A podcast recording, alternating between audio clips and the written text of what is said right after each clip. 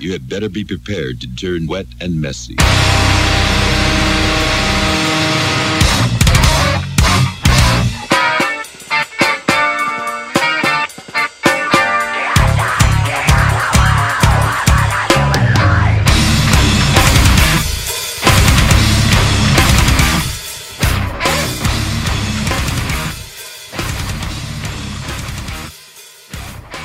Bom, galera, essa primeira edição do meu novo podcast chamado Japinha Talk Show ou Japinha Entrevista. Bom, não sei qual que vai ser o definitivo, mas acho que Japinha Talk Show é um bom nome. E nosso primeiro convidado vai ser o Gabriel Damilo. E eu queria agradecer imensamente pela banda Black Rose Burial por ter cedido essa música que a gente ouviu agora na introdução. E vai ter uma segunda parte agora. Bitch? Fucking this hard!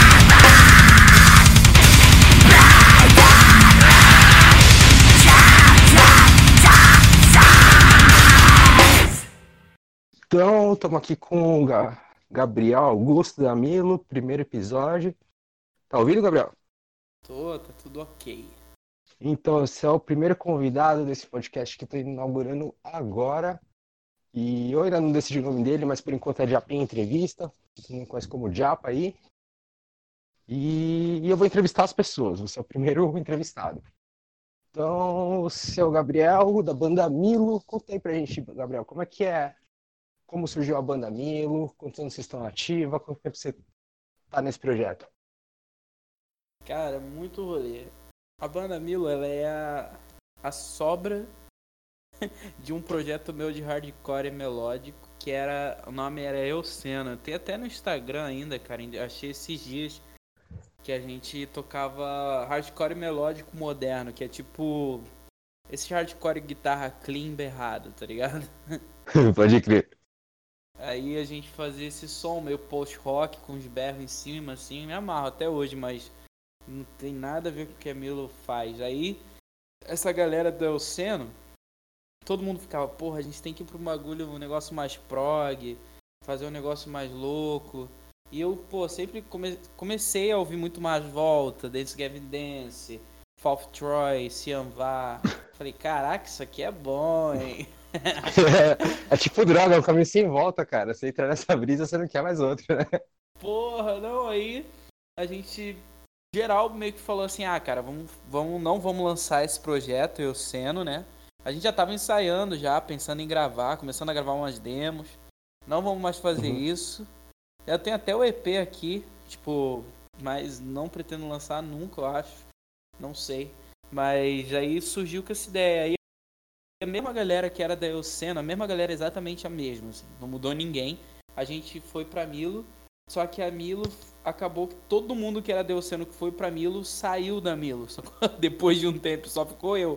Então eu fui o único, único sobrevivente da Milo com o Matoso. O Matoso, quando mudou pra Milo, ele tinha acabado de entrar e ele já entrou meio que mudando pra Milo ali, sabe? Hum, isso aqui. E o Matoso é o baixista e vocalista da, da Milo, né?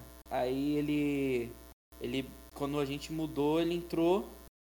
E aí ele pegou o comecinho da Milo, só que ele não, não fazia composição de instrumental comigo. Então eu fiquei meio sozinho compondo o EP. Desse EP que a gente vai lançar logo mais. E. Cara, muita história assim depois disso, porque eu, eu tinha um grande parceiro de composição da Milo, era o Matheus Sader, que é um amigo meu, tipo, de anos. E ele, quando ele saiu, eu fiquei, cara, não vou conseguir, tá ligado? Tipo, terminar as músicas sozinho.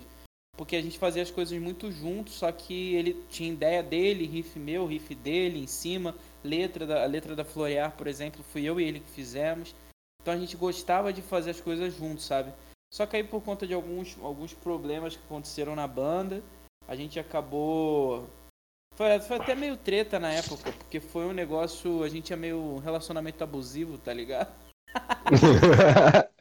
Tipo, Casas de família, né? É, a gente, tipo. Eu, eu meio que precisava da aprovação dele e ele se aproveitava um pouco disso inconscientemente, tá ligado? E aí ficava. Hum. Porque ele, na verdade, é- o Sader, Eu tô até citando ele porque ele foi um do, uma das pessoas mais importantes na minha vida musical. Ele que me incentivou a começar a estudar música, é, me apresentou Math Rock. A primeira banda de Math Rock que eu ouvi foi de Guns, por causa dele. Ele me mostrou. É, Hein- The Reign of Kingdom também. Foi ele que me mostrou. Então, tipo, ele que meio. Esse, o Matheus Sada que me inseriu, sabe? Uhum. Então eu- eu precisava muito da aprovação dele, tá ligado? Quando tem esse brother que é o cara que sabe tudo da cena ali do rolê. E tu aprendeu com ele uma parada e aí tu fica sempre buscando uma aprovação, sabe? Só que isso não é saudável, né? Não, eu sei, eu sei, tipo. Acho que eu já passei por algumas coisas iguais e tal. Que aí, tipo, É. na verdade, talvez você, como é, incons- é subconsciente, você espera que uma hora ele fala, putz, será que não. O que eu tô fazendo não é um e a pouco gente abusivo? E aí, acabava tendo uma panelinha entre eu e ele também, e aí meio que muita gente saía da banda porque ele é um cara um pouco não muito fácil também de lidar Uhum. assim. Tipo, ele é um cara meio tipo assim, ele tem uma ideia, quem a única pessoa que poderia mexer na ideia dele era eu. E aí, pô, os outros moleques, é, ele falava que era tipo assim, o, o resto da galera, sacou? Sendo que eu não Aham. queria, não queria. tipo, vocês dois, vocês dois são a banda e o resto é músico contratado, tipo isso. É, e eu não queria isso, entendeu? Eu queria que Uhum. a Milo fosse um negócio e acabou que mesmo ele saindo não foi esse negócio, porque desde que ele saiu a gente já mudou de integrante de novo. Acaba que a Milo fica virou eu e o Matoso agora, basicamente assim, tipo eu e o Matoso Uhum. sobrevivente, mas a galera aí, cara, é muita história. O nosso guitarra, que foi o primeiro guitarra que é o Gar, que deu o nome da Milo, ele ele que falou da nome assim, quando a gente tava mudando, ele falou, cara, a gente precisa de um nome. Aí ele falou Milo. Ele é o. Ele fez a audição de guitarra pra voltar pra Milo, tá ligado? Ah, tipo, quando vocês tinham Tipo- postado, eu eu lembro que vocês estavam procurando guitarrista, tá? Eu até falei, ah, se eu fosse do Rio, eu mandava, né? É, a Eu gente. tinha achado da hora a proposta Mas tal. tinha, tinha uma galera de São Paulo que mandou uma galera de BH, do Rio Grande do Sul, porque não tem, né, cara? Tipo assim, vamos Aham. que vamos, tá ligado? Mas É, como a Milo vezes- tá, tá ainda na internet, a gente consegue produzir à distância e depois que tiver rolê, a gente, sabe, se encontra pra ensaiar. Sim, sim. Aí a gente abriu pra geral e ele mandou a inscrição dele, tá ligado? Aí Sim, ele passou e entrou, voltou pra banda, entendeu? Cara, tipo, tem que fazer peneirinha de novo. É, o cara, ele. Mas ele é meu Oh. brother também de infância, assim. ah, sim. Meu irmão. Ah, da hora. Mas é legal, tipo, você falar, ah, teve treta e tal, mas eu reconheço que o cara me ajudou pra porra em tudo isso. Porque, sei lá, Não, esse não temperamento tenho assim de, sei lá, querer direcionar a banda, acho que eu também sou meio assim. Igual, geralmente, quando eu tenho uma ideia, assim, vai, tá eu e você, porque eu falo, vamos montar uma banda? Eles falam, vamos. Aí fala, vamos chamar a galera, vamos chamar, conhecer tal. Falo, não, peraí, vamos fazer a gente primeiro. Porque aí eu prefiro É. chegar já mostrar a coisa pronta pro pessoal e falar, ó, a gente vai tocar mais ou menos isso, vocês topam, tá ligado? Tipo, eu sou um pouco assim, mas sei lá, tipo, eu não ignoro as outras opiniões, porque eu acho que, tipo, eu como músico também não sou tão completo assim, mas eu prefiro, tipo, fazer um pouco antes de começar a banda do que chegar a encontrar pessoas que não sei se tocam na, na mesma vibe, se vai achar chatão e tal, pra evitar aquele, sabe, sabe, marca um ensaio, É, aí vocês tentam tocar uma música e não dá, e você fala, puta, tem que mais é. duas horas aqui com os moleques e não vai rolar, você já sabe que não vai rolar, tá ligado? É, É, o que, ainda ro- o que tempo. rolava, o que rolou também em relação ao Sader é que ele era um cara complicado de tempo, então tudo ele fazia correndo. Ele é um, ele é um moleque extremamente musicalmente excepcional, assim, na minha opinião. Ele é um cara Uhum. que eu eu tenho, é, tipo assim, eu queria muito que ele seguisse na música, mas ele foi fazer faculdade de educação física. Isso acabou com Uhum. o tempo dele, então tudo que ele ia fazer era correndo. E eu sou uma pessoa que gosto de trocar ideia. E tipo assim, eu ouvia muito os moleques, entendeu?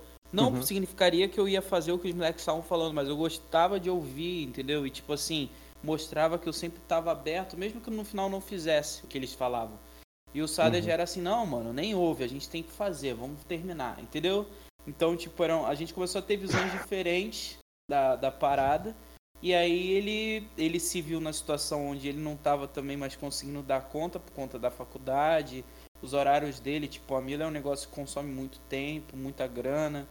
Uhum. Então, na real, grana é uma parada também que depende, né? Mas é, rola. Tipo, é um- a gente tem uns gastos pra fazer um negócio bem feito. E aí, tipo, ele se viu nessa e falou, pô, cara, eu vou deixar aí, vou sair. Fiquei. Pensei, quando ele saiu, eu pensei assim, tipo, porra, e aí? Qual vai ser? Mas eu nunca quis parar, nunca pensei, pô, não, vou fazer. Eu sempre pensei, cara, vou dar um jeito. E aí acabou que foi, ah, foi surgindo, eu fui terminando as músicas. Aí uma galera que chegar, que passou pela banda, fez alguns arranjos. Tipo assim, eu já. Eu meio que deixei a música toda estruturada, com a harmonia toda pronta. E aí, por exemplo, o Gabriel Borza, que foi o guitarrista que entrou depois dele, fez um arranjo para uma música, arranjo de guitarra, de segunda guitarra. O Caio, que veio também depois do Gabriel, fez arranjo de guitarra. Então, teve muita gente passando, principalmente guitarrista, é uma coisa bem difícil pra, pra Milo, sabe? Uhum. Tipo- Pelo estilo e tal que vocês tocam também, né? É, a gente tem muita dificuldade, porque realmente o cara precisa ser muito dedicado ao instrumento, sabe? Na verdade, a Uhum. Milo inteira eu acho que é isso. Tipo assim, batera também.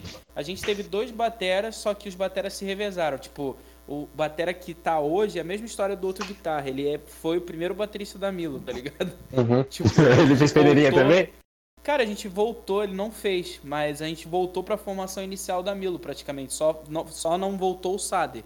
Mas todo mundo que era do começo tá agora. E depois que rodou mal a galera, entendeu? Só o Sader que não. Saquei. Não, então vocês são tipo um Dance Game Dance mesmo, né? Até na. Cara, eu tava falando isso com, com o Matoso ontem. Eu falei, cara, até a história é meio parecida, né, cara? Tipo, É, mas- Só que aí, É tipo, porque- sabe, seria tipo aquele o Weiser que saiu lá, acho que o guitarrista que era meio. é, o. Pô, Tipo, saiu meteu foda-se. né? O Zachary, né? Que fez participação também. Ele, Então, ele pior que é eu um achava ele bom sinistro. pra caralho. Aqui todo mundo fala do. Tá agora o do cabelo. O Parece vocalista do Idola, o Andrews. Não, não, não. É o. O Swan. Ah, o Will Swan. O sim. Wilson. Que todo mundo fala do Wilson porque o Wilson é tipo, mano, meio que é. Todas as guitarras. Ele esteve presente, né? Mas o. Esse que saiu, que a gente tava falando agora, putz, eu achava ele bom pra Zachary. caralho também. É, ele é Zachary. guitarra do Strawberry Girls, né? Uhum. É, então, pô, o melhor trabalho de guitarra do Dance Kevin Dance tá no álbum auto-titulado, que é o álbum que ele gravou junto.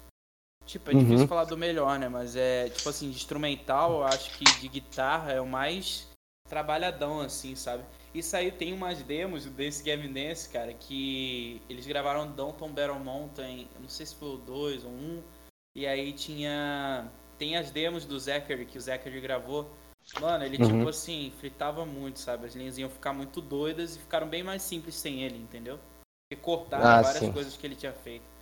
Mas é, Ah, a história da. Muita da informação Milo- já, né, na música. É, sim. A história da Milo lembra mesmo um pouquinho, assim, o Dance Uhum. Kevin Dance. É engraçado isso. Mas É, teve, teve essa, essa um pouco. Não, nada foi uma treta, tipo assim, pô, a gente não, não se fala mais. Foi mais Uhum. treta, tipo assim, a gente levou pro profissional, ficou um pouco pessoal, com certeza, a gente ficou um tempo, eu e o Sader sem se Uhum. ver, sem se falar. A gente se viu, se falou, a gente montou um outro projeto novo que não foi pra frente. Até não sei se ele vai ouvir isso, mas eu queria pedir desculpa pra ele, porque eu acho que ele ficou bem chateado comigo. Que a gente tava com o negócio pronto aqui, tá ligado? Tipo, já tava tudo gravado, e aí, pô, na hora de gravar o vocal, eu fiquei meio, pô, cara. Tipo assim, me enrolei, tá ligado? E aí Uhum. o projeto não saiu do papel, não saiu ainda do papel, né? Tá tudo tá só gravado, mas não falta finalizar, tem que mixar. E aí a gente, aí ele até saiu, a gente tinha um grupo, tá ligado? Aí ele saiu Uhum. do grupo, aí eu não sei, ele ficou meio estranho, aí não me respondeu mais. Eu falei, ih, deve ter ficado bolado já comigo, tipo, por causa disso. Não sei se Ah, sempre disso. rola, né? Tipo, por mais que seja. A gente fala é profissional, mas, pô, o cara era tipo, vai, você era. O Anakin, ele era o Dark Sith, tá ligado? Tipo, ele era seu mentor É. e tal, né? Então, É, acho que, gente. tipo, sei lá, ele fala, putz, eu criei um moleque pra ser um. tocar comigo e ele seguiu outros caminhos, né? Mas. É, sim. E Sei lá, acho que ele também deve ter um orgulho de ver você também como músico, como que você se tornou, né? na- A partir É, das- com dos toques certeza. dele. A gente chegou um tempo que a gente já tava trocando ideia no mesmo nível, assim, hoje em dia Uhum. musicalmente a gente já tem, tipo, não tem mais essa, tinha uma diferença gigantesca quando a gente começou a tocar, mas hoje em dia já é um negócio tipo normal, assim, a gente troca ideia sobre música, Uhum. normal, tipo.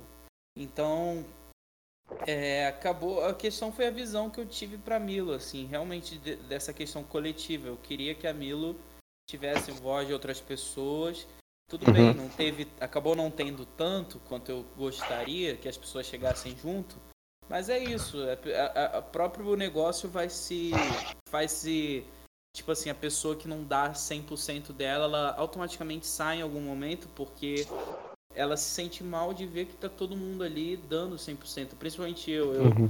sou uma pessoa que trabalha todo dia, eu faço alguma coisa pra Milo. Mesmo a Milo ainda não não tendo lançado EP, mesmo a Milo não tendo todo dia eu faço alguma coisa pra Milo, nem que seja mandar pra alguém.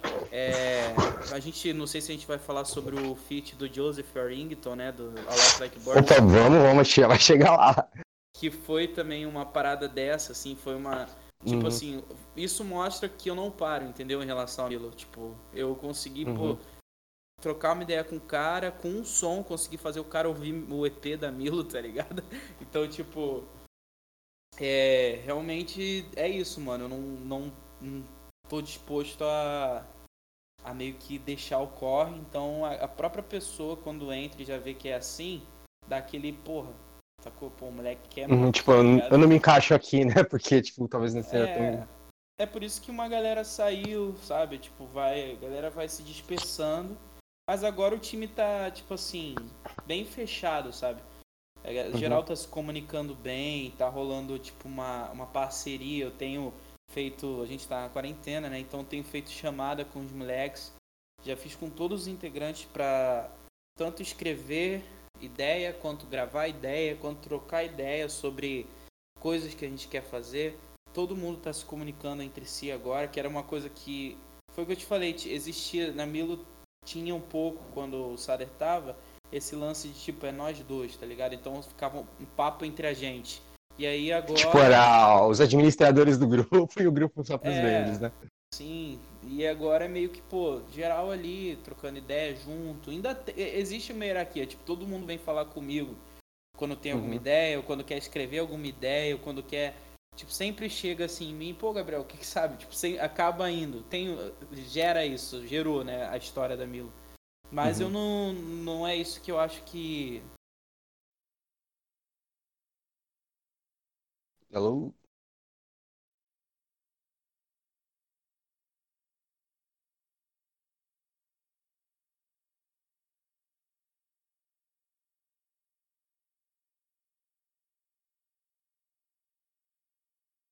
Alô?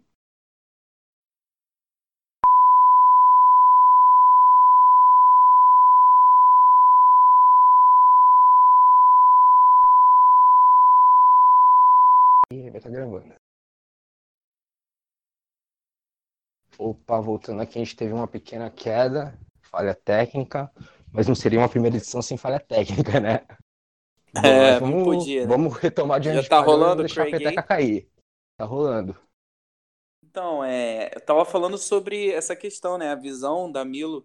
É, eu sempre quis essa visão coletiva. Eu te confesso que hoje em dia eu mudei um pouco a minha, a minha concepção, porque realmente, assim, a produção acaba sendo mais.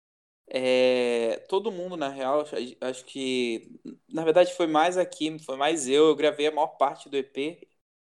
É, tanto Guita quanto a bateria eu escrevi.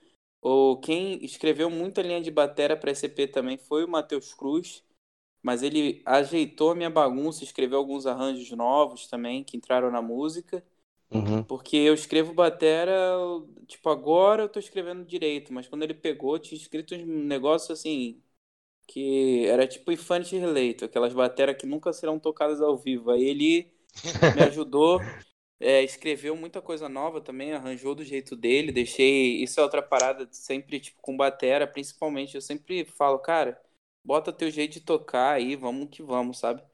E aí, essa visão da Milo, né, cara, do coletivo. E é difícil, porque realmente é um som complicado de se, de se fazer, arranjar gente pra fazer, né? Uhum. Então eu não sei exatamente até quando vai ser esse time, mas estamos aí, estamos felizes, geral, pô, se amando, os moleques se dão bem. Tô bem satisfeito assim com a galera que tá agora. Mas Uhum. é isso, eu sempre espero o pior. Ah, normal, né? Underground é isso. Mas É, assim, tipo, digamos que você disse que você mudou um pouco sua visão agora. Talvez você tenha assimilado essa coisa de que, tipo, ah, eu tenho que ser um pouco chefe, porque senão vai destoar muito do que eu tava querendo. Não é nem uma questão de querer, não, é questão da produtividade mesmo do projeto, porque a gente coloca data e coloca prazo para as coisas que às vezes se eu não fizer, ninguém vai fazer, entendeu? Um exemplo, a gente tinha um EP para gravar. Pô, a gente colocou um prazo, tal dia a gente tem que entregar a corda. E, pô, não tava entregue porque eu, eu liberei, falei, pô, mano, vou esperar os moleques, entendeu? Aí quando eu sentei Uhum. pra fazer foi que a parada foi, entendeu? Então tem coisa realmente que às vezes é melhor fazer sozinho e aí pra que que eu vou ter alguém que deveria fazer aquilo, entendeu? Não, saquei. E é o que não rola agora, que agora, por exemplo, é, a gente está fazendo as tabs de a, a tab da Florear, a gente vai disponibilizar no uma, uma lojinha no Bandcamp para colocar lá para vender. E e aí, pô, eu já, tipo, já tá tudo escrito, mas eu mandei pros moleques, pros guitarras, eles que estão fazendo lá, meio que finalizando, dando a geral, deixei na mão deles, assim. O Batera, que é o Vitor, eu mando- vou mandar pra ele, pra ele fazer a click track dele, para que a gente, quando a gente for tocar, a gente vai tocar com clique geral. Uhum. Então, pra ele organizar, né, as tracks, os, os cliques, pra soltar ao vivo. O Matoso tá, tá focado em fazer os roteiros para pro clipe, então meio que tá assim, todo mundo agora tá cumprindo a sua função, sacou? Isso é, o que é, é isso que é o mais difícil, essa, essa parte da visão que eu falo, entendeu? Tipo, transformar a banda em emprego, né? Tipo, ter É, é prazos, ter. de, de o que vai ser, porque o que vai ser é o que menos me importa, na real, cara, de verdade, assim. Eu tô.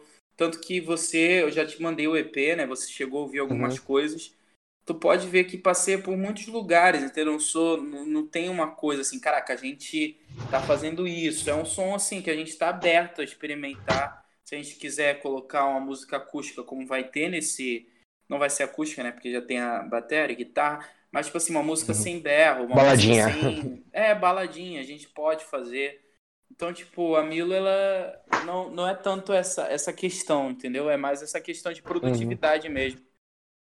Sacou? Sim, sim. Eu acho legal, tal, porque é uma. Você não se prende a um gênero. Porém, assim, pra vocês funciona legal porque vem muitas influências. Agora tem bandas assim que, tipo, é difícil deles fugirem do gênero, porque vai, gravam um CD inteiro no gênero. O segundo também. O terceiro eles querem viajar. Aí os fãs falam, pô, mano, mas essa não é a mesma banda. Tipo, tinham que mudar o nome, sei lá.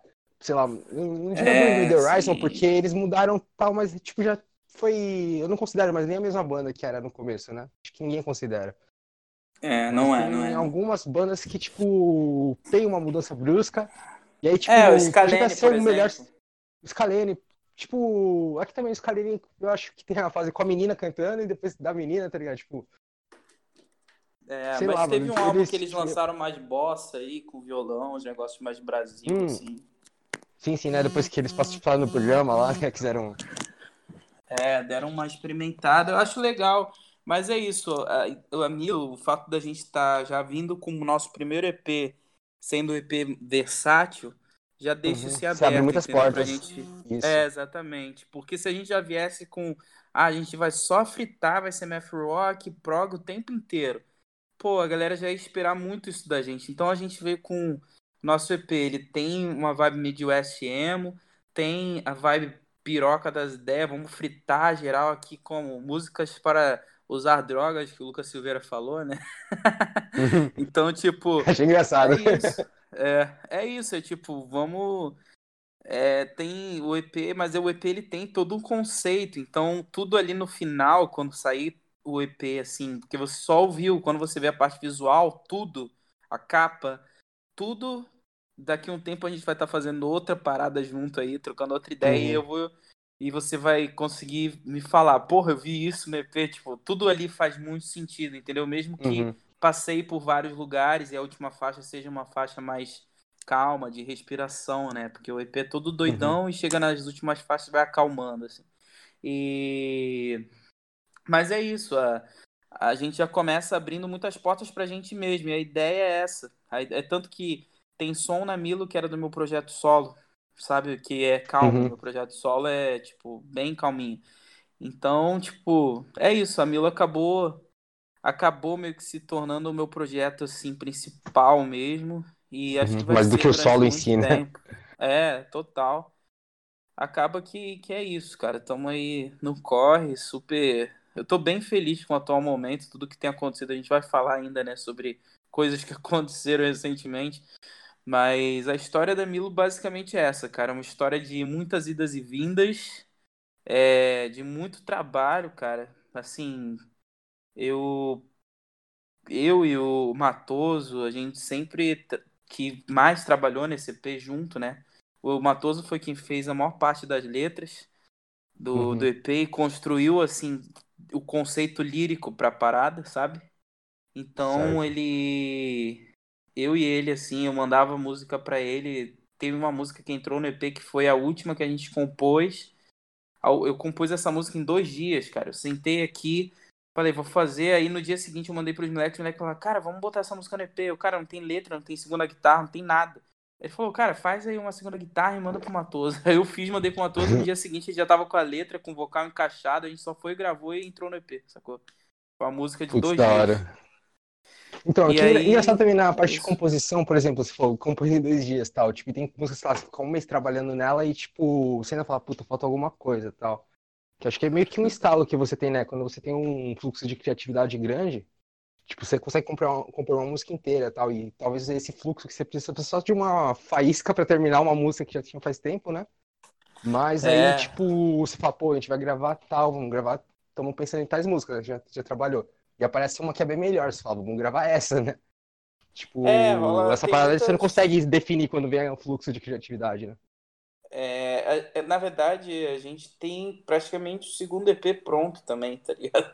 Tipo, porque tem muita ideia, cara. Muita ideia Hum, que surge, eu vou anotando, deixo gravado, ou eu escrevo, ou eu gravo, e aí fica ali. Aí daqui um tempo a gente revisita, fala, pô, vamos jogar essa ideia junto com aquela, pô, isso aqui funciona com isso. E aí, tipo, a gente vai meio que montando. Ou às vezes eu, que nem essa que entrou pro EP, eu não montei nada, eu compus tudo do zero, assim. Eu peguei, comecei a tocar um riff, achei o riff legal. Falei, pô, isso aqui eu não vou usar na Milo porque a Milo já tá com o EP pronto. Aí mandei pros moleques, os moleques gostaram. Aí eu falei, pô, então vai pra Milo. Aí fiz a segunda guita rapidinho, assim, tipo, ficou muito legal. Tanto que foi, é uma música que o pessoal tem escutado e falado, pô, essa foi minha favorita. Eu achei até estranho, porque foi uma música muito rápida, sabe? É engraçado isso. E, e aí foi, é isso, cara. O fluxo de ideia vem firme, assim. Eu, eu escrevo muita coisa. E eu tô agora dividindo muitas composições com os meninos que estão agora, né? Que é o Vitor na bateria, o Gar, que é meu xará, na guitarra, uhum.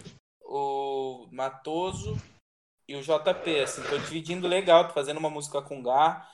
É, a Rememorar, que é a nossa single, eu falo muito do EP, né? Mas a gente tem uma single pra sair antes do EP, que vai Uhum. sair com clipe. Só explicar um pouco a Rememorar, o que, que aconteceu com ela. Ela é uma música que a gente pretendia lançar ela no EP, mas acabou que a produção dela ficou por conta do nosso antigo produtor, que era o Lucas Moscardini, que é da Vitalisme, não sei se tu já ouviu falar. Ele Não. é uma banda bem legal aqui do Rio. Ele produziu e aí na hora de gravar o EP ele falou que ele não ia conseguir entregar pra gente no tempo. Então eu tive que Uhum. ir atrás de outra pessoa pra mixar, né? Produção que eu digo é mixagem e masterização, porque a produção fica por nossa conta mesmo. Assim, a gente grava a Não, maior, isso é legal, isso é legal. coisas aqui em casa. E aí depois a mix, né, vai pro vai para alguém que eu não, eu não tenho ainda culhão pra fazer isso não. Aí Aí o, a gente produziu com o que a gente não queria ter uma pro- outra produção no mesmo EP, né? Acho que ia perder um pouco. A gente decidiu lançar a Rememorar como single e acabou que ela caiu super bem, porque ela tem uma menção ao Rancore também, né? Do Teco. A Uhum. gente faz uma menção que é bem legal. Ficou bem bonita a música, a produção tá bem legal também. Mosquinha, ele tira onda, sempre gostei muito de trabalhar com ele. E mas é isso, a gente vai lançar Rememorar e logo depois da Rememorar a gente vai começar a soltar os spoilers do EP. Todas as faixas do EP vão ter clipe. Na verdade, uma só não vai, mas o resto todas vão ter clipe. O clipe vai ser aquela vibe historinha, né? A gente vai fazer aquele novelinha, tá ligado? Uhum.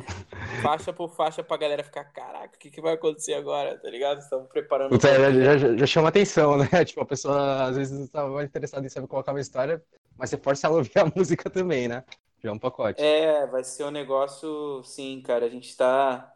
Esse primeiro EP vai. Eu acho que. Tô, tô acreditando que vai chegar com o pé na porta, assim, legal, sabe? Pô, mas eu bem acredito que sim, porque vocês estão falou, trabalhando né? pesado, né, em relação a isso. Que nem você falou, tipo, ah, do comprometimento da banda. Pô, geralmente, tipo, o pensamento da galera fala, ah, a banda precisa de guitarrista, beleza, eu toco guitarra, eu vou chegar lá, toco guitarra no ensaio, levo minhas ideias, tal, penso em casa e toco no show, tipo, o máximo que vai ter é, tipo, essas ideias que eu preciso produzir em casa, né? Mas aí, tipo, É. tem a parte de divulgação, de produção, de é, pensar em clipes, contextualizar, né? Porque hoje em dia, putz, mano, é fácil de você criar material, né? Pro... Todo mundo tem acesso a uma câmera legal, o celular já tem câmera legal, né? Você tem a É. faixa já gravada, então, é, digamos, não tem desculpa para não criar. Claro que a opção da banda assim, é fazer ou não. Porém, quanto mais material, melhor, né? E, e você fazendo, tipo, vocês, é, com banda que tá começando agora, não tem, vai, a- alguém que faz isso, um empresário, é, um, um manager, né? Então, se você, É. que nem você falou, se você não fizer, ninguém vai fazer, né? É, exatamente, cara. É, é total. E, e é isso, a gente, tipo, tá trabalhando pesado, assim, tanto que a gente já tá com o EP mixado na mão, a gente poderia soltar o EP do jeito que tá, sabe? Uhum. Tipo assim, ah, tá pronto, vamos lá. Mas a gente quer fazer, tipo, lançar com, com clipe, com trabalho visual ali junto, tudo muito bonitinho, assim, fazer uma parada pra chegar, sabe, chamando a atenção das pessoas, né? Realmente Sim, gerar sim. valor para as pessoas. Eu acho que hoje em dia você é para você chamar a atenção de alguém com a- com o seu com o seu trabalho, é banda ou se você trabalha com arte, filme, né, qualquer coisa, eu acho que tem que ser alguma coisa que agrega assim muito valor. As pessoas hoje em dia tudo é muito descartável, apesar de nesse meio não ser, galera do, do rock assim, eu acho a galera bem fiel, sabe? Tipo, uma galera que sempre tá ali. Mas eu acho que agregar valor, assim, tipo, pô, trazer uma coisa além do som é algo que. que gera um. um, um boom, sabe? E é isso que a gente quer fazer, sacou? Sim, sim. Não, eu acho que é o caminho certo mesmo, porque, igual, você tem o EP, você podia soltar agora, e, tipo, é, quando a gente faz uma coisa legal, a gente quer mostrar pra todo mundo o mais rápido possível, né? Mas Pô. você tá bem no timing certo de lançar isso e também lançar da melhor forma, né? Tipo, ah, pra também não, digamos, flopar a música, você solta a música o EP inteiro agora, aí quando sai o clipe, a pessoa fala, ah, essa música eu já vi, não vou clicar no clipe, né? É legal essa proposta. É, e tem a questão, a gente lançou a Florear em 2018, né? Então, Uhum. Tipo, a gente já tá um tempo sem lançar nada, as pessoas meio que se acostumaram e não vê a gente lançando nada. Então, tem uma certa cobrança que a galera acha que a gente parou, que a gente não vai. Só que aí que tá, daqui a pouco vai voltar e vai voltar sim, cara, com muita coisa na mão.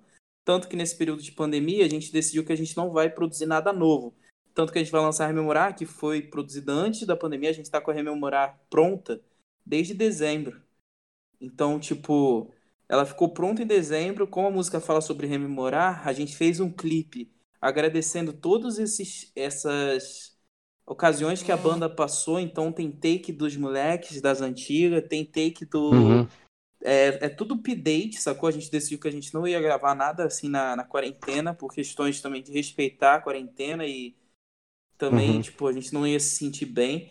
É, e aí a gente fez isso, juntou updates da banda, momentos que a gente teve junto com essa galera toda que passou. O Mosca aparece, que foi o nosso produtor, o ex-baterista aparece, o ex-guitarrista, todo mundo tá ali. É uma forma da gente agradecer e também fazer essa, essa menção ao Rancore, que também é uma coisa que passou e que eu, particularmente, sinto muita falta. Então, é meio que uma forma de agradecer também e homenagear essas pessoas que, tipo, passaram. E eu acho que é um momento bom pra gente fazer isso, relembrar um pouco do- de tudo. Então, tipo, acabou que a Rememorar, ela caiu bem pro momento que a gente tá vivendo também, entendeu? Sim, sim, sim. Eu acho que encaixa legal, tipo, já pelo título e pelo esse contexto que você me falou agora, acho que perfeito, né? É, uma música que fala muito sobre isso, sobre realmente, tipo, é, é, dar valor e, aos momentos que passaram. E acho que esse momento as pessoas estão pensando muito nos momentos que passaram e pensando, pô, poderia ter sido talvez uma pessoa melhor ali, sabe? Eu poderia ter Uhum. sido uma versão melhor de mim. E a música fala exatamente isso. Então, a gente resolveu lançar ela porque ela fala com o momento e também é isso. Ninguém se arriscou, ninguém precisou ir para nenhum lugar fazer isso. A gente fez tudo mesmo em home office, né? Mandando arquivo. E é isso. Por arquivo não pega nada. Por arquivo não pega É. nada. Só se colocar um cavalo de trás, mas aí é outro tipo de vírus, beleza, né? É, mas agora que você citou o Teco, cara, vamos entrar nessa, tipo, o Teco, a gente falou do Lucas aqui também, que são, tipo, eu sei que você gosta pra caralho de Encore, de ser até amigo do Teco, né? E Fresno, eu já percebi que você gosta também.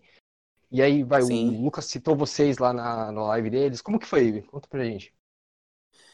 Então, essa a parada do Lucas, eu foi engraçado porque eu já enchi o saco do Lucas uma vez no Instagram, falando, pô, cara, Uhum. ouve Milo. E ele chegou a falar, ele falou, cara, eu não, ele acho que ele não escutou, porque não sei porquê, acho que ele não- só não, ah, não vou ouvir. Mas ele chegou a falar, galera, esse moleque tem alguma coisa assim, pô, tá enchendo o saco, escutem Milo Floriar. ele falou, tá ligado? Mas não sei se ele ouviu. Eu acho que Não, mas ele ouviu porque que ao vivo, ao vivo ele ouviu, né? Tipo, É, pelo menos então, eu tem acho- certeza. Eu acho que é, aquela vez foi a primeira que ele ouviu pela reação que ele teve, entendeu? Pô, tu foi um react ao vivo, pá. É, eu acho que pela se, se ele já tivesse escutado, acho que não teria aquela reação que ele teve ali, né? Então, tipo, e cara, foi uma parada tem um lance na, na Milo que soa meio soberbo assim da minha parte, mas que que é uma parada eu não posso mentir, falar pra tu que não é assim. Tipo, acredito muito no som da Milo, mano. Muito assim.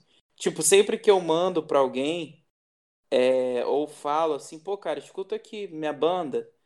É, eu sei que eu tô mandando uma parada que eu acredito, que eu, que eu tipo, é Uhum. aquilo, entendeu? Eu não, tenho. Se você chegar pra mim e falar, pô, achei uma merda, não vai mudar nada pra mim, tá ligado? Uhum. Tipo, Assim, eu vou É que é um som muito, assim, tipo, que agra- não vai agradar a todos, mas pra quem agradar, vai agradar muito. Porque uma coisa não pode negar, é técnico pra caramba, tá ligado? Tipo, não é qualquer um que toca o que vocês tocam. E É, sim. Eu, conheço muitos guitarristas, tipo, mano, monstros, é, tipo, um, meu melhor amigo no Brasil era cover do Slash, tipo, cover oficial lá na, Cara, que foda. na- naquelas bandas de Guns N' Roses e tal que tocavam no circuito de São Paulo, né? Eles eram o famoso oficial, né? A, a banda principal. Tipo. E ele, me- ele me dava muitos toques de guitarra. Tipo, tipo, o nosso passatempo era ou jogar videogame ou tocar guitarra, né? Só que ele era muito melhor que eu, então ele sempre me ensinava uma coisinha ou outra, né? Só que ele sempre falava, Aham. não, mas tipo, essa parada de. Eu, eu, ele fala, eu manjo tocar, tá ligado? Eu sou Slash, tá ligado? Eu só sei chegar lá fazer solar pra caralho. Mas é, essas músicas que você mostra, putz, mano, é muito quebrado, mano. Como é que tira isso, tá ligado? E, É, tipo, mano, ele tem uma técnica. Você tem que ter, o- você tem que entender um pouco, né, pra concentração de math, math rock, gente, essas paradas muito quebradas, mano. Você tem que, tipo, sei lá, é, transformar isso em natural pra você, que senão você não consegue tocar, né? E, tipo, acho que quando vai É. apreciar também, né? Tipo, isso aqui não é uma coisa É. que você consegue ouvir de primeira e já fala, nossa, que da hora. Tipo, você, você ouve e fala, ah, estranho, mas, putz, tem um negócio aí, tá ligado? Aí depois que você ouve várias vezes, você fala, nossa, que gostoso de ouvir isso, né? Sim, sim, é, é isso, mano. E eu, esse lance do Lucas vem muito disso, assim, eu, eu não tenho medo nenhum de mostrar Milo pra ninguém. assim.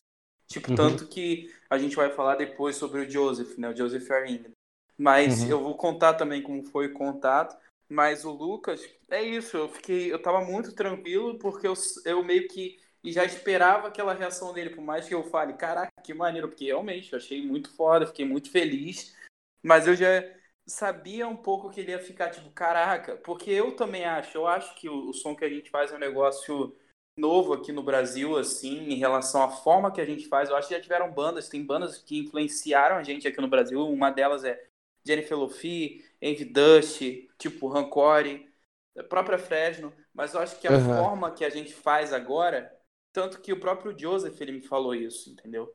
Ele falou que nunca tinha escutado uma banda em português dessa nessa pegada, entendeu? Então é um negócio que ficou tá muito marcado pra mim isso que ele falou, o fato também de ter, a gente vai entrar ainda no Joseph, tô querendo falar dele porque eu tô, fiquei muito emocionado. É que eu tô, eu tô segurando pra deixar a cereja do bolo, tá? É, deixa parada isso é aí, legal. deixa isso aí pra depois. Mas o. Uhum. Mas esse lance do Lucas foi isso, cara. Então eu acredito muito, cara. Muito mesmo. Assim, é uma parada que eu, eu tenho muita certeza que, mesmo as pessoas que não gostem, elas vão lembrar. Porque uma vez eu vi até uma Hum. entrevista do Gustavo Bertoni falando sobre isso, que quando você faz o que você acredita, assim, por mais que a pessoa ela pule a tua música, ela começa a escutar e fale, pô, não quero mais ouvir isso. Se, se você Uhum. faz bem feito, bem produzido ali, você entrega um material com um conceito e a pessoa às vezes ignora, mas de alguma forma você fica guardado no cérebro da pessoa, sabe qual é? Sim, sim, você virou uma referência, né, sobre tal coisa. Por exemplo, se ah, uma banda torta do Brasil tal, tipo, com Death Rock, uns quebradão, o pessoal fala, ah, qual que eu vou é, mostrar pro meu amigo? Se ele quer, ele fala, ah, comecei a gostar disso. Aí você pode, tipo, nem curtir tanto, mas fala, ah, eu conheço uma, chama essa aqui é Milo, porque é mais bem gravada, mais bem produzida, você é referência. É, exatamente. Qualquer, de alguma atenção ali, sabe? Sim, sim. Ah, Então, agora que é você falou, tipo, ah, sim, você citou algumas bandas agora, tipo, você falou da, é, eu falo Jennifer Lo-Fi, não sei se é Luffy ou Lo-Fi que fala, tipo, É, eu também não sei. Eu falei lo-fi, É, então, é- lo-fi. É que eu conheci eles bem no finalzinho e tal, um amigo meu, o Code, tanto que participava do blog lá que eu escrevo e tudo mais, né? Aí ele mandou Uhum. essa banda pra mim e falou, "Ah, essa aqui é tipo desse Game Dance nacional, tá ligado? Porém, eu acho que é mais um Water Drive nacional. É, o som deles é um pouco mais. Acho que vai mais pro emo, às vezes, Então, mas menos pro eu prog. tenho uma história muito engraçada com essa banda, tá ligado? Porque eu conheci nessa época e eu falei, nossa, mano, que diferente, tá ligado? E foi essa coisa, no primeiro, a princípio eu ouvi aquele EP, o Noia, né?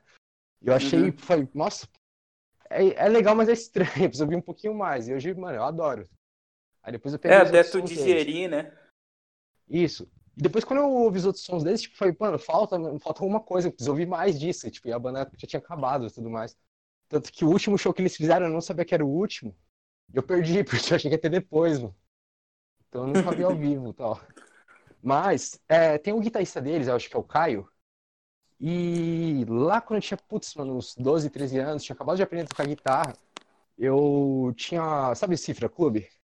Uhum. O Cifra Sei. Clube ou Cifras.com? Que tinha, eles tinham uns três sites, era o Cifras, o Letras e tinha um que era pra montar sua banda, tá ligado?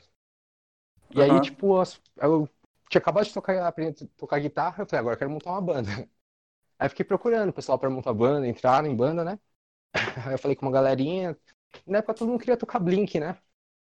Aí eu falei, ah, tá bom, vou tocar com os moleques que toca Blink. Aí eu achei esse cara, é, o Caio, que é do tocando a gente, falou, vai, e ele tava procurando um guitarrista pra tocar, e ele colocou é, emo barra hardcore melódico, e ele colocou umas bandas lá de, de influência, né? Aí colocou Mineral, é, Rites of Spring, blá blá blá blá. Na época eu não conhecia nada disso. E ele colocou Aham. Senses Field. Senses Field eu achei que era Senses Fail, né? E eu tinha acabado de ouvir Senses Fail pela primeira vez, eu falei, ah, essa banda acho que eu consigo tocar. Aí eu Sim, comecei era a falar com ele e tudo mais, né? É. Aí eu comecei a falar com ele, ele falou, não, tipo, a gente quer fazer uma parada meio emo anos 90 e tal. Eu falei, caralho, mano, tipo, da hora, da hora. Ele foi me passando as bandas tal, tanto que ele que me apresentou Mineral. Todas essas bandas, tipo, paletada pra baixo, sem distorção triste pra caralho, eu aprendi com ele. Pô, E- que maneiro, cara. Ele falou um negócio pra mim na época, que na época fez sentido, mas eu entendi, tá ligado? Que ele falou, ô, mas quantos anos você tem? Acho que eu tava 13 pra 14. Aí eu falei, 14. Aí ele falou, ô, não leva mal não, mas é que eu, tipo, não tô afim de montar banda com um moleque novo, porque, pô, sei lá, marca show no Rio de Janeiro, a mãe não deixa ir, aí é foda e tal. Aí eu falei, putz, ah, tá bom, né? Eu entendi tudo mais, né? Tipo, na verdade não ia dar certo, tá ligado? Tipo, depois que eu ouvi o som sair, eu falei, não, tava além do meu nível mesmo. Que ele lançou essa banda, né? Ele conseguiu concluir, chamava Artificial, né? E eles fizeram, mano, Aham. tipo, um EP instrumental, mano, com uma música de 20 minutos muito louca, tá ligado? Que você entrava num loop infinito mental. Eu falei, caralho, tipo, nossa, mano, assim, genial. Isso foi, em, sei lá, mano, 2000 e- entre 2005 e 2010, eu não lembro exatamente. Na verdade, até antes disso, acho que foi antes de 2005 que eu conheci ele. Mas Aham. foi numa época que ninguém fazia esse som aqui no Brasil. Foi muito além do tempo, tanto que flopou, né? Ninguém entendeu. Ninguém aí- entendeu. É, ninguém entendeu. Eu mesmo não entendi na época, mas eu sabia que era, tipo, uma coisa além, tá ligado? Que eu não ia conseguir Aham. compor. E aí depois eu ouvi Jennifer Lo-Fi, eu peguei, tipo, nesse de querer mais da banda, eu vi uma entrevista deles. E aí ele, ah, eu sou Caio da Artificial. Eu falei, puta, mano. É o mesmo É o cara que cara. tipo, me colocou nesse mundo, tá ligado? Que maneiro, cara. E eu, tipo, mano, eu falava com ele na época do MSN, depois que eu parei de usar, mano, eu não tenho mais contato com ele. Mas eu falei, pô, esse é meu mentor, tá ligado? Pô, aí, Caio. Se o Caio um dia ver isso. É, então depois eu vou atrás salve. dele, vou tentar trazer ele pro podcast se der certo. É, é isso aí. Pô, animal, Certo. cara, que maneiro. Legal. Jennifer Lofia é uma, é uma referência, a gente sempre cita eles porque foi o primeiro contato com esse som em português que eu, que eu tive que eu, e que eu fiquei, cara, sabe, rola, Assim, dá. Eles fizeram com uma propriedade que outras bandas não faziam, né? Tipo, bem gravado, bem composto, ao vivo era, É, sim. tipo, não fugia da proposta, tipo, não era coisas que eles não conseguiam tocar, né? É, não. Acho legal é, pra caramba. total. Eles fizeram super bem. Eu, eu Opa, deu uma cortadinha, tá ouvindo?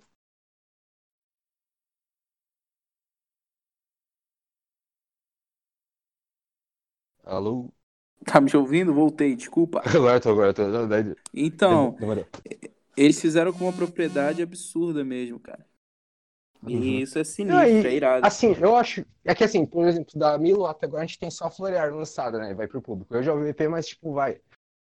Pra não dar spoiler, né? Mas a gente tem uma noção que você também tem uma propriedade no que você tá fazendo. Você, tipo, pra uma banda lançar o primeiro som dela ser do jeito que é, tipo, a Florear tá à frente, assim, tipo, de muita banda que, que tá saindo por aí, tá ligado? A qualidade é boa, a ideia é boa, é música que qualquer- não é qualquer pessoa que consegue tocar, e às vezes não é qualquer pessoa que consegue ouvir também. É, Então, sim. tipo, talvez, sei lá, quando vocês lançarem esse EP, automaticamente vocês já entram nesse patamar da, do Jennifer Lo-Fi, né? É, a própria Sabine, ela, ela falou isso aí, cara. Exatamente isso que tu falou. Ela ouviu a. Ela já ouviu também? Aham, ouviu. Mandei pra Pô, ela no legal. Facebook. Uhum. E é, veio de novo daquilo de eu não ter medo de mandar pras pessoas. Não, tô certo, mas eu também sou assim, tipo, todo mundo que eu conheço de banda que me responde, "Ô, vamos fazer uma entrevista aí, vamos fazer uma coisa. É, vamos que vamos, cara. A gente tem que acreditar, né, cara, na nossa, no Uhum. nosso corre, né? Porque muita Sim, gente sim, às vezes claro. deixa de se comunicar por, por medo de da pessoa julgar e achar ruim, não responder, sei lá. É, Sim. isso é uma parada que tanto eu não, que- não. Ah, não, pode falar, desculpa, tio. Não, eu ia falar só que eu não, não, não ligo muito, assim, sabe? Eu, eu sou. Gosto de ser comunicativo. Ah, sim, sim, comunicação é a chave, né? Mas que nem, É. é, vai, tipo, eu tô envolvido na música de sempre, eu acho banda e tal, mas, tipo, o que eu represento pra cena, eu acho que, acredito, né?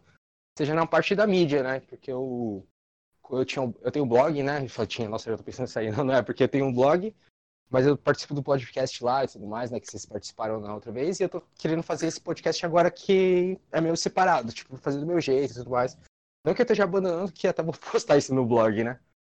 Mas. Porque eu te falei, né, da, do podcast que eu ouvi do cara do Silverstein, né? Do Shane Toad. E, Sim, sim. Putz, mano, eu vi, ele começou em 2015 e tem, mano, mais de 200 edições só com vocalista de banda e só os caras fodas, tá? De todas as bandas que eu gosto.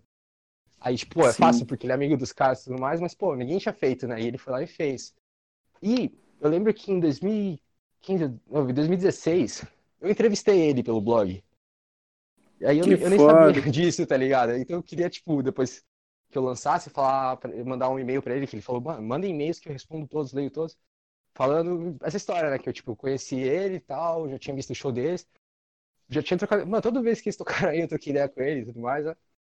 E aí eu entrevistei ele, eu não tinha noção que ele já tava fazendo uma coisa que, tipo, aí eu pensava, ah, ele é música, eu sou é a imprensa, né? E ele era música e imprensa e, é um, e era já melhor do que eu na época. Então, mas mesmo assim, tipo, eu tenho vontade, tenho um pouco de vergonha, né? Tipo, eu sou só isso e não produzi tanto quanto ele. Mas fala, pô, cara, tipo, você é um cara tão importante em relação a isso que eu queria entrevistar você, tá ligado? Olha o spoiler aí Sim. do podcast, mas o meu plano é, é entrevistar ele. Sim, pô, mas é isso, cara. Se joga, se jogar. Ah, mas, mas se receber um não também, tipo, e não perguntar se era não de qualquer jeito, É, então pelo menos exatamente. é bom cara. você tomar um não de uma vez que você nem tenta de novo depois. É. Ou tu tenta, que nem eu tentei Ou com tenta, né? E Lucas, fala, Que nem eu tentei agora. com o Lucas, é. O Ah, Lucas, na primeira ele não ouviu, na segunda ele ouviu e viu que ele poderia ter chutado antes, entendeu? Eu senti que ele ficou assim, pô, poderia ter chutado. Ele não lembrou, né? Mas ele, Aham. talvez se ele tivesse chutado antes, ele teria curtido como ele curtiu, né? sim, eu sim. percebi que na, na live dele ele ficou bem tipo, caraca, sabe? Tipo assim. É, Tipo, não esperava tanto, né?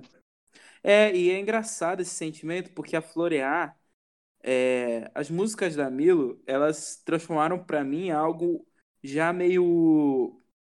Não é mais como é pra. Tipo assim, é, é isso. Tipo, a Florear eu ouço como assim, normal, mas eu esqueço que a primeira reação das pessoas quando escutam é essa.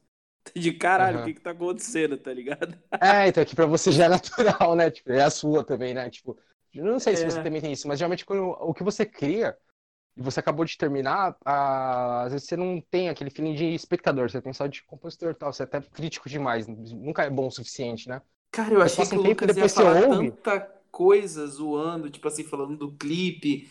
Ele nem falou nada, assim, sabe? Do que eu achava que ele ia Ah, falar, mano, não, mas entendeu? putz, mano, também é um trabalho, tipo, é totalmente independente, acho que seria também até hipocrisia dele falar assim, porque, pô, mano, tipo, ele ia tá cuspindo na cena, né? Porém, É, mas. Ah, mano, tipo, é surpreendente, tá ligado? Uma banda que você nunca ouviu falar na vida, chega e pá, o som é esse e tal. E ele, tipo, não tem como negar que é bom, tá ligado? É, tanto que ele não, não fez nenhuma crítica. Crítica que ele fez foi só sobre a compressão do berro, do primeiro berro que eu dou, que ele curtiu, né? Que é um berro indo pro Uhum. falsete lá que ele fala. que Hum. realmente foi. Quando eu gravei esse berro foi muito engraçado, que todo mundo que tava lá no, no, no estúdio ficou, caralho, moleque, como que tu fez essa porra? Aí eu consegui refazer, entendeu? Tipo, que eu, eu fiz.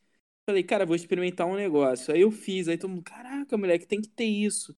Falei, cara, será que eu consigo fazer isso de novo? Aí Ah, que é difícil fazer a transição, né, do vocal, tipo, não limpo pro limpo, né? Tipo, se É, o não limpo o pro limpo já é difícil. É o não limpo pra um falsete, tá ligado? Então, Tipo, ainda. Porque, pra, pra mim, pelo menos, que eu não canto nada, mas falsete é difícil pra caralho. Tipo, você tem que ter. é, tu fazer tipo. É, então, tipo, Tá isso. ligado?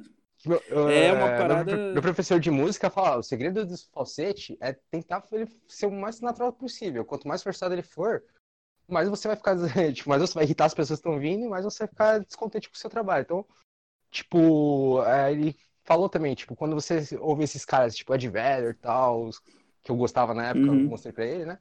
Aí ele falou, ó, a diferença, que dele ele cai pro falsete é natural, tá ligado? Tipo, você não sente assim que ele tá tentando parecer uma mulher cantando, tá ligado? É, tu não E eu sente falei, que tem mano, aquela quebra. além da técnica, tem esse, esse feeling, né? Saber quando usar o falsete. E esse daí, É, no, no seu caso, tipo, dá um destaque fugido, que você tá vindo de uma coisa agressiva pro falsete, tipo, é a, calmaria depois da tempestade, né? É, uma, ficou uma coisa muito louca mesmo. Aí o Lucas ficou, caraca, que ele até voltou, né, lá na live. Aham. Então isso foi legal pra caramba. Acabou, pô, É. foi muito positivo, cara, o, o, a reação Feedback, né? E também da galera dos comentários. Eu fiquei, achei que a galera pegou a parada, assim. Muita gente ficou. É, eu vi que o pessoal, tipo, Caraca. rachou o bico lá, música pra usar drogas, aí o cara... É a música pro álcool. Mas a É, galera mano. gostou, teve muita gente falando, pô, lembra de Stone de Guns, aí o outro, pô, desse Gavin Ness, a galera pegou a parada. É, assim, tipo, então, é. você fala, putz, aí, ó, esse cara me entende, né? É, quando eu, não, eu não, não ligo de comparar, porque realmente a gente tem influência, tem influência pra caraca, entendeu? Então, não tem nenhum problema tu chegar e falar, pô, é o de Guns do Brasil. Legal, pô, obrigado. Nossa, Que acho que honra. é, é- isso é um super elogio, porque eu falei, tipo, eu acho que Jennifer Lopez é The Driving brasileiro, porque, tipo, mano, pra mim, nenhuma banda é The Driving. Pô, tipo, isso é um ótimo, é um é um elogio, elogio do cara. caralho, tá ligado? É um ótimo elogio. Quando falaram lá embaixo, pô, o Emery, falaram até de Emery. Aí eu falei, opa, tá bom, só ninguém, legal, ninguém lançou um J Quest, então tá bom, mano, tá ligado? É, falou, não era isso, mas isso eu também gostei, né? É. Então Não, foi bom hora. pra caramba, foi legal pra Não, caramba. beleza. Então, mano, agora vai, chegamos lá no nível Lucas, o Teco e tal. Vamos pro, pra cereja do bolo. Fala aí como que foi a aproximação com o Matt lá, como é que foi. Então, o, o Joseph, né, o Joseph Jo- Arlindo, Oh, foi mal, foi mal. falou Matt, tô na terceira breja aqui, Gomen, Gomen. o que que acontece, cara? Eu sou um cara muito fã do A Lot Like Birds, muito mesmo, assim, Hum. eu já, pô, escutei pra cacete, ouço muito os álbuns, e eu não gostava do último álbum, que é o Divise, porque foi um álbum mais calmo, só que quando eu consegui entender o porquê ele é calmo, o Uhum. conceito ali dele, é, o Corey Luke Wold, que é o vocal que ficou, né, o Corey Travis saiu, eu comecei a apreciar mais ele, a parte lírica, comecei a entender melhor o conceito. Comecei a escutar pra caramba. E aí eu gravei um cover, cara, um story cantando uma música desse álbum. E Uhum. marquei o Joseph e marquei geral. Marquei, o- marquei, marquei o Matt Coach também, que é o baixista que canta. Aí o Joseph falou, pô, que honra e tal. Aí eu falei, pô, o cara é gente boa, né? Aí eu Uhum. sempre reagi à story dele, porque realmente eu sou fã dele, tá ligado? Tipo, ele, Uhum. ele eu e o Matoso, cara, a gente ficava assim, pô, mano, olha esse cara tocando. Caraca, se eu fosse escolher um batera pra minha banda, seria o Joseph, porque a gente é muito fã dele mesmo, sabe? Tipo, Uhum. verdade, assim. Então, eu sempre repostava vídeo dele tocando, printava minha tela, tá ligado? Pra postar no story ele tocando alguma coisa. Então, tipo, sempre, sempre marcava ele, assim, já cria essa conexão ali com ele, né? E eu via que ele curtia, ele nunca ignorou, entendeu? E aí eu. É, a gente gravou um cover de Dance Gavin Dance, eu e o Matoso, né? Que foi o Ah, eu lembro, acho que foi o do. Que Times New foi? Roman. É, Aham. eu te mandei, acho que do Beyond the, Beyond the Night lá, que vai sair ainda, mas Esse você tinha me mandado também do. Também é, do Downton Battle Mountain 2, Aham. que é com Johnny Craig, né? A gente gravou esse cover e o Joseph curtiu. E aí eu, eu vi que ele trabalhou no último álbum desse Gavin Dance, né? Ele gravou três faixas, foi compositor também Uhum. lá de- da bateria. E aí eu falei, pô, cara, que massa, o cara notou aqui, sabe? E aí assim que ele tinha curtido, ele tinha ido curtir outra coisa no, no perfil da Milo. Então eu falei, cara, cara, ele viu minha banda, Tipo, tá ligado? ele foi, foi, conhecer um pouco mais, né? Teve que ele se interessou, né? É, ele curtiu, mano, ele curtiu uma foto da minha mãe, tá ligado? Cara, Eu Pô, fiquei, eu já caraca. falou. Já, já falou, vamos no. Você tá afim de uma feijoada em casa domingo? É, não, Meu eu tava, brother. tipo, porra, o cara, o cara chegou assim, tipo, eu percebi que ele era um cara legal. Aí eu fui, mandei uma mensagem pra ele e falei, cara, é, tem uma música da Milo que eu acho que você iria gostar bastante, só que na verdade não tinha essa música, tá ligado? Eu falei assim, eu, eu jurava que ele não ia meio que Responder a responder. tempo, né? E aí eu falei assim, pô, cara, tem uma música, imaginei um solo teu, sei lá o quê. Aí ele, tipo, falou assim, nossa, me sinto muito honrado e eu já te reconheço pela sua banda, já vi posts da sua banda e, e seus posts. Aí eu fiquei, pô, obrigado, que ele me reconheceu, tá ligado? Aí eu fiquei todo bobo. Aí ele, aí ele foi e falou que é que fazia assim, que queria escutar. Eu perguntei se né, se ele queria conhecer para poder ver, né? E aí ele falou, cara, eu, eu até faço esse, esse, essa participação, mas eu não posso fazer assim às cegas. Eu preciso conhecer o trabalho de vocês. Então me mande, manda as músicas e tal. Uhum. Aí ele recebeu umas demos lá, uma, algumas músicas assim. E teve uma que ele foi a que ele gravou, que foi a, a música que era do meu projeto solo, que foi pra Milo, que é a música que não ia ter Hum. bateria. Que aí ele falou Agora que aquele... obrigatoriamente vai ter, né? É, obrigatoriamente vai ter, com muito orgulho, né? E aí, tipo, Uhum. foi aqui, aqui ele falou, cara, é... chorei ouvindo essa música, aquele relato que eu postei, né? né, Que ele, que ele falou Uhum. que se emocionou, chorou ouvindo a música e falou das outras músicas do EP, falou que tava muito emocionante. Então, tipo, o cara, ele realmente viu, assim, ele não... Isso foi uma parada que é uma coisa que mudou, mano, virou uma chave pra mim, assim, por mais que pareça bobo, né, mas foi um, um respaldo de um cara que trabalhou com Dance Gavin Dance no último álbum, sabe, que é uma referência pra gente, acho que pra muita gente que tá na cena. Então, ter um respaldo desse, tipo assim, de eu quero fazer parte disso, sacou? Foi isso que ele Uhum. falou pra mim. Sabe? Tipo, eu, tipo, eu falar que eu aprovei e colocava o dedinho aí, tá ligado? É, tanto que no dia que ele aceitou, no dia seguinte, ele é.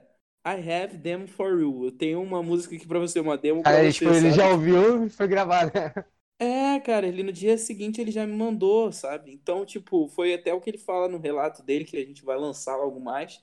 Ele fala sobre isso, ele fala que quando ele ele ficou tão empolgado que foi, realmente fluiu rápido. Ele topou na quinta, na segunda ele já tinha entregado quatro takes tocando a música, diferente pra gente Caralho, escolher. tipo, pra vocês escolherem, né? Você falou do caralho. Ainda mandou playthrough de bateria. É, e aí, tipo, digamos, tipo, ele fez um negócio dele e tal, tipo, aí chega pro batera de vocês, o que, que ele falou, mano? Ele falou, porra, mano, esse cara não vai querer que eu toque isso. É que eu não ouvi também, né? Não sei como é, qual parte que é dele. É, difícil, Paulo. É, não, foi. Então, aí que tá, isso vai surpreender muita gente, cara, porque ele pegou a música mais calma, a música que tem quatro acordes, que é uma música que, como eu disse, era do meu projeto solo. Foi, ele pegou a música mais simples do EP. Então, tipo, a linha de bateria que ele fez foi uma linha muito ali, muito ele fez com muita sabedoria, ficou um negócio Uhum. ali, sabe? Tipo, não Tipo- não interferiu, sabe? Ficou, Aham. continuou a vibe calma, a música bem linear. Tipo, ele não quis Claro que, pô, tomar, ele meteu.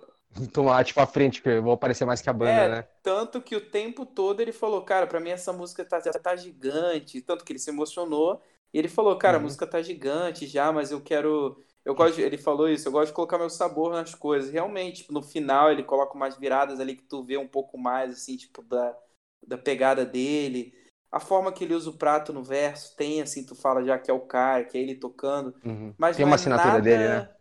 É, mas não é nada assim, tipo, intocável. Tem linhas no EP que são muito mais difíceis. Então, tipo, ele realmente pegou a faixa que tem mais Sim. sentimento pra mim, porque é uma faixa também que que que que eu já desgostei muito dela e gostei, desgostei, gostei, sabe? Fiquei nesse Relação de amor e ódio. então, tipo, ele acabou.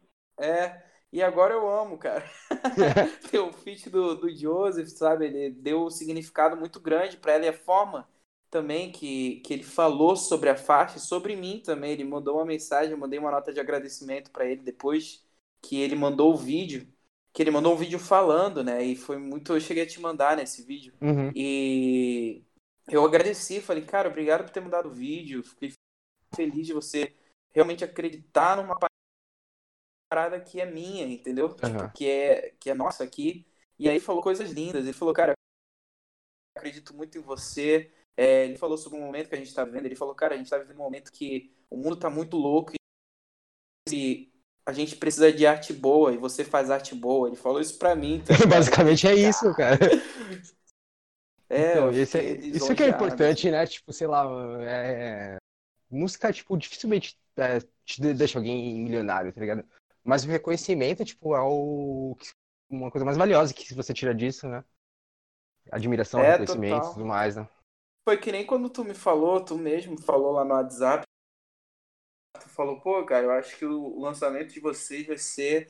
Tu falou que acha até difícil sair alguma coisa esse ano que seja tão artístico e com propósito assim. Então, E aí, pô, realmente, tá tipo de ligado? Tipo, esse deixa- ano específico ainda tem a questão da pandemia, então acho que engessou muito a cena, tá ligado? Mas o de vocês, tipo, já tá praticamente pronto. Então eu sei que vai sair, que vai ser desse jeito. É difícil ter uma coisa tão É, isso me deixa assim, muito rica, feliz, cara. diferente, tudo ao mesmo tempo, né? Que acho que é o que precisa também, porque senão, se ninguém faz isso, o estilo morre, tá ligado? Tipo, a- a- o interesse das pessoas morre.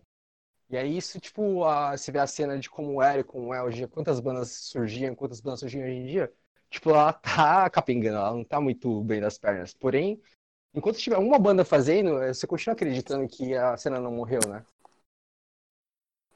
É, total, cara. Então, tipo, é isso, é... eu fico muito feliz, cara. Eu fiquei, pô, o Joseph, eu chorei, cara, de verdade, chorei de soluçar. Fiquei, cara, que isso.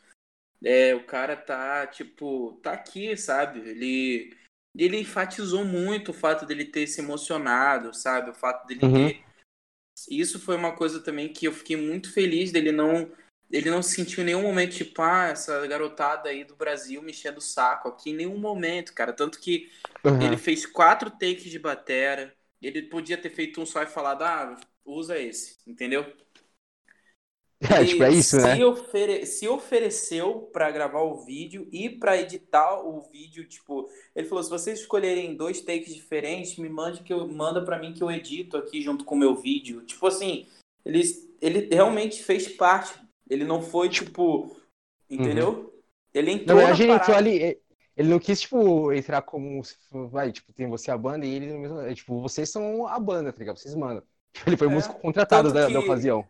Tanto que no final, né, quando ele mandou essa mensagem falando da minha arte, ele falou, cara, eu quero muito trabalhar mais vezes com você. Já tô até projetando pro meu projeto solo que ele grave todas as linhas de bateria. Vamos ver aí como Uhum. vai ser. Porque como ele gostou muito, é, então. E trabalhar com o Joseph é uma parada que é, o- é, o batera do Curtis Travis, é o batera do Cianvar, do Royal Coda, trabalhou com Uhum. Desse Gavin Dance, sabe? É um cara que eu não tenho nem o que falar, saca? Tipo, se tu ouvir esses Sim, caras, sim. essas bandas que eu citei agora, tu já vai entender o que eu tô falando. Não, imagina, mas digamos, tipo, vai, você ouvir as, todas as bandas que você gosta, você vê, tipo, vai tentar o técnico de som, o produtor, e fala, puta, esse cara tinha que ser meu produtor, tá ligado? Meu técnico de som, porque se ele grava todas essas bandas, tipo, a minha também, aí, automaticamente eu ia estar nesse patamar, e aí chega aí o cara e fala, pô, mano, eu quero gravar com vocês, fala, cara, pronto, tô feito, né? É, não, é um negócio de louco, cara. Eu fiquei.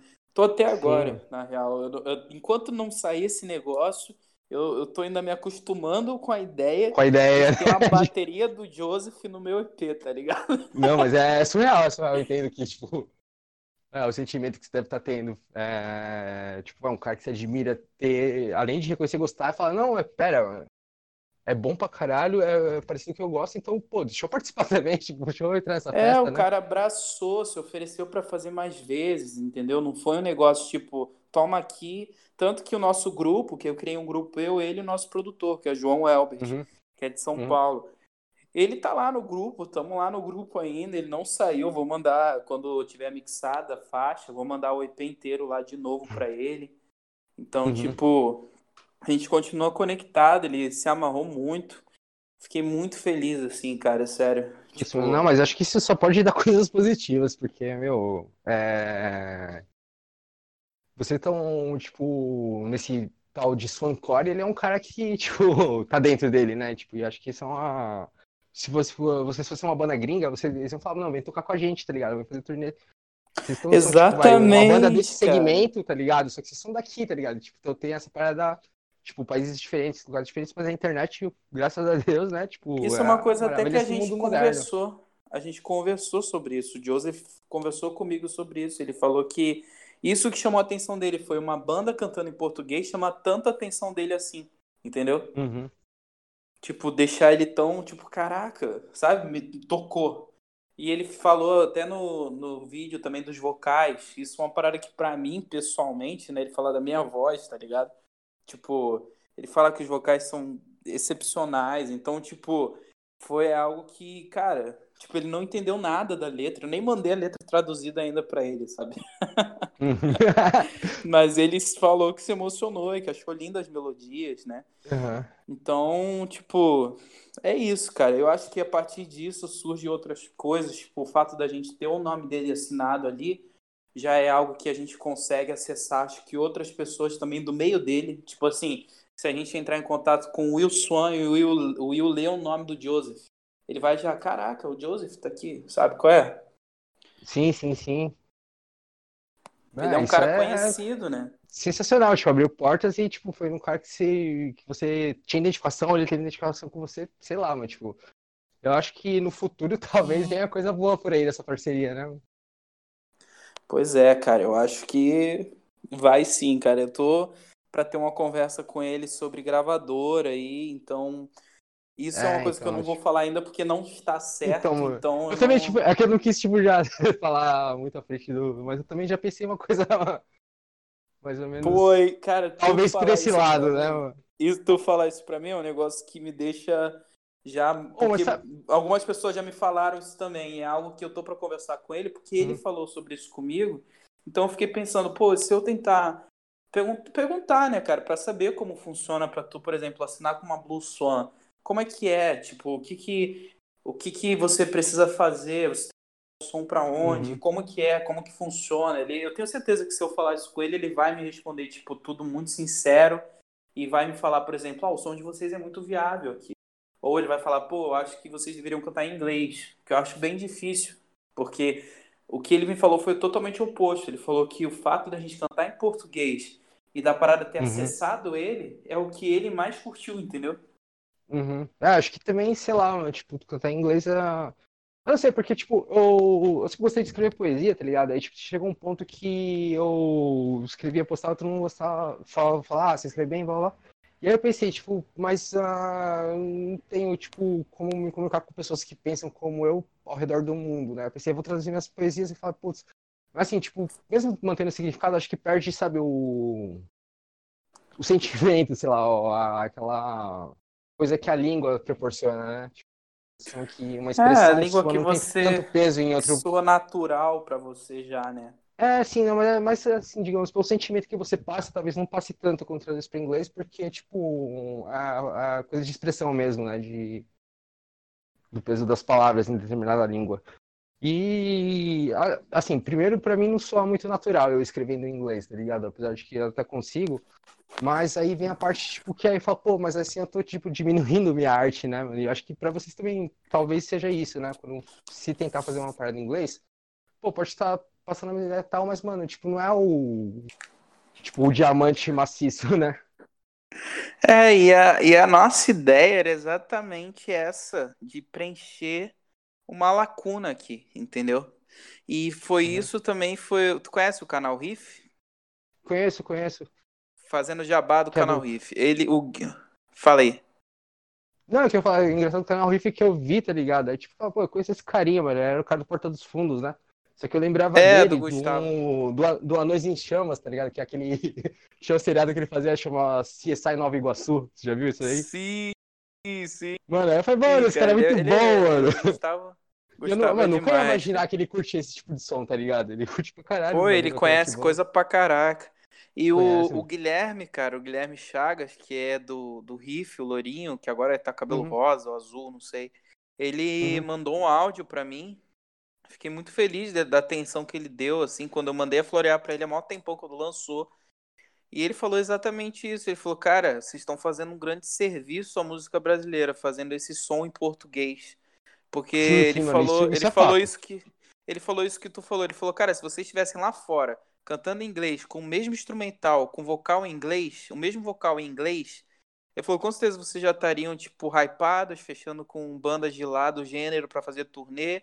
E ele falou que como a gente tá no Brasil, ele falou que a tristeza é essa, que como a gente tá aqui, isso fica um pouco mais difícil, mas que ele achou assim muito realmente um serviço à música. Eu fiquei muito feliz assim quando ele falou isso, porque é, é isso, cara. Essa a ideia é, tipo, não é, não a gente não é movido a isso, mas é exatamente eu penso muito nisso, nessa lacuna em relação ao gênero que, que a gente está fazendo, sabe?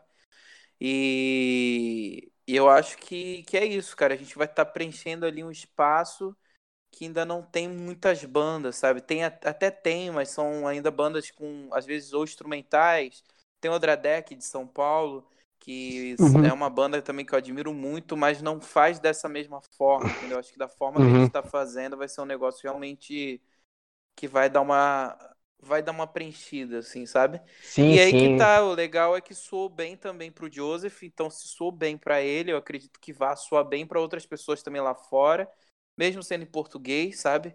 Então, tipo, eu tô realmente otimista, assim, com o trabalho, tô, tô bem, bem satisfeito, cara, bem satisfeito mesmo, assim, eu tô, tava até falando, eu falei pro Matoso, mano, se a gente só lançar esse EP, pra mim, já, eu já vou estar feliz, tá ligado? Já Porque já já tem- trabalhou da vida, né? É, cara, pô, já vou. Já tem um feat do Joseph, tem um feat. Tem muito. O EP ele é feito de muitos feats. É, são Hum. uma, duas, três, quatro. São seis faixas. Das seis faixas, cinco tem feat, sabe? Aham. Então, tipo. Na verdade, cinco não, quatro. Quatro músicas tem feat. Então, tipo, duas músicas só não tem. Então é, é bem. Entendeu? É, é um, é um trabalho que, que tem um valor, assim, de colaboração também desses feats. que São pessoas muito importantes pra mim, sabe? Pô, isso, mas também a gente acha sensacional, que, tipo, igual tá, a gente tá falando agora, vocês estão fazendo uma coisa que é um favor pra cena, realmente, é um favor pra música brasileira.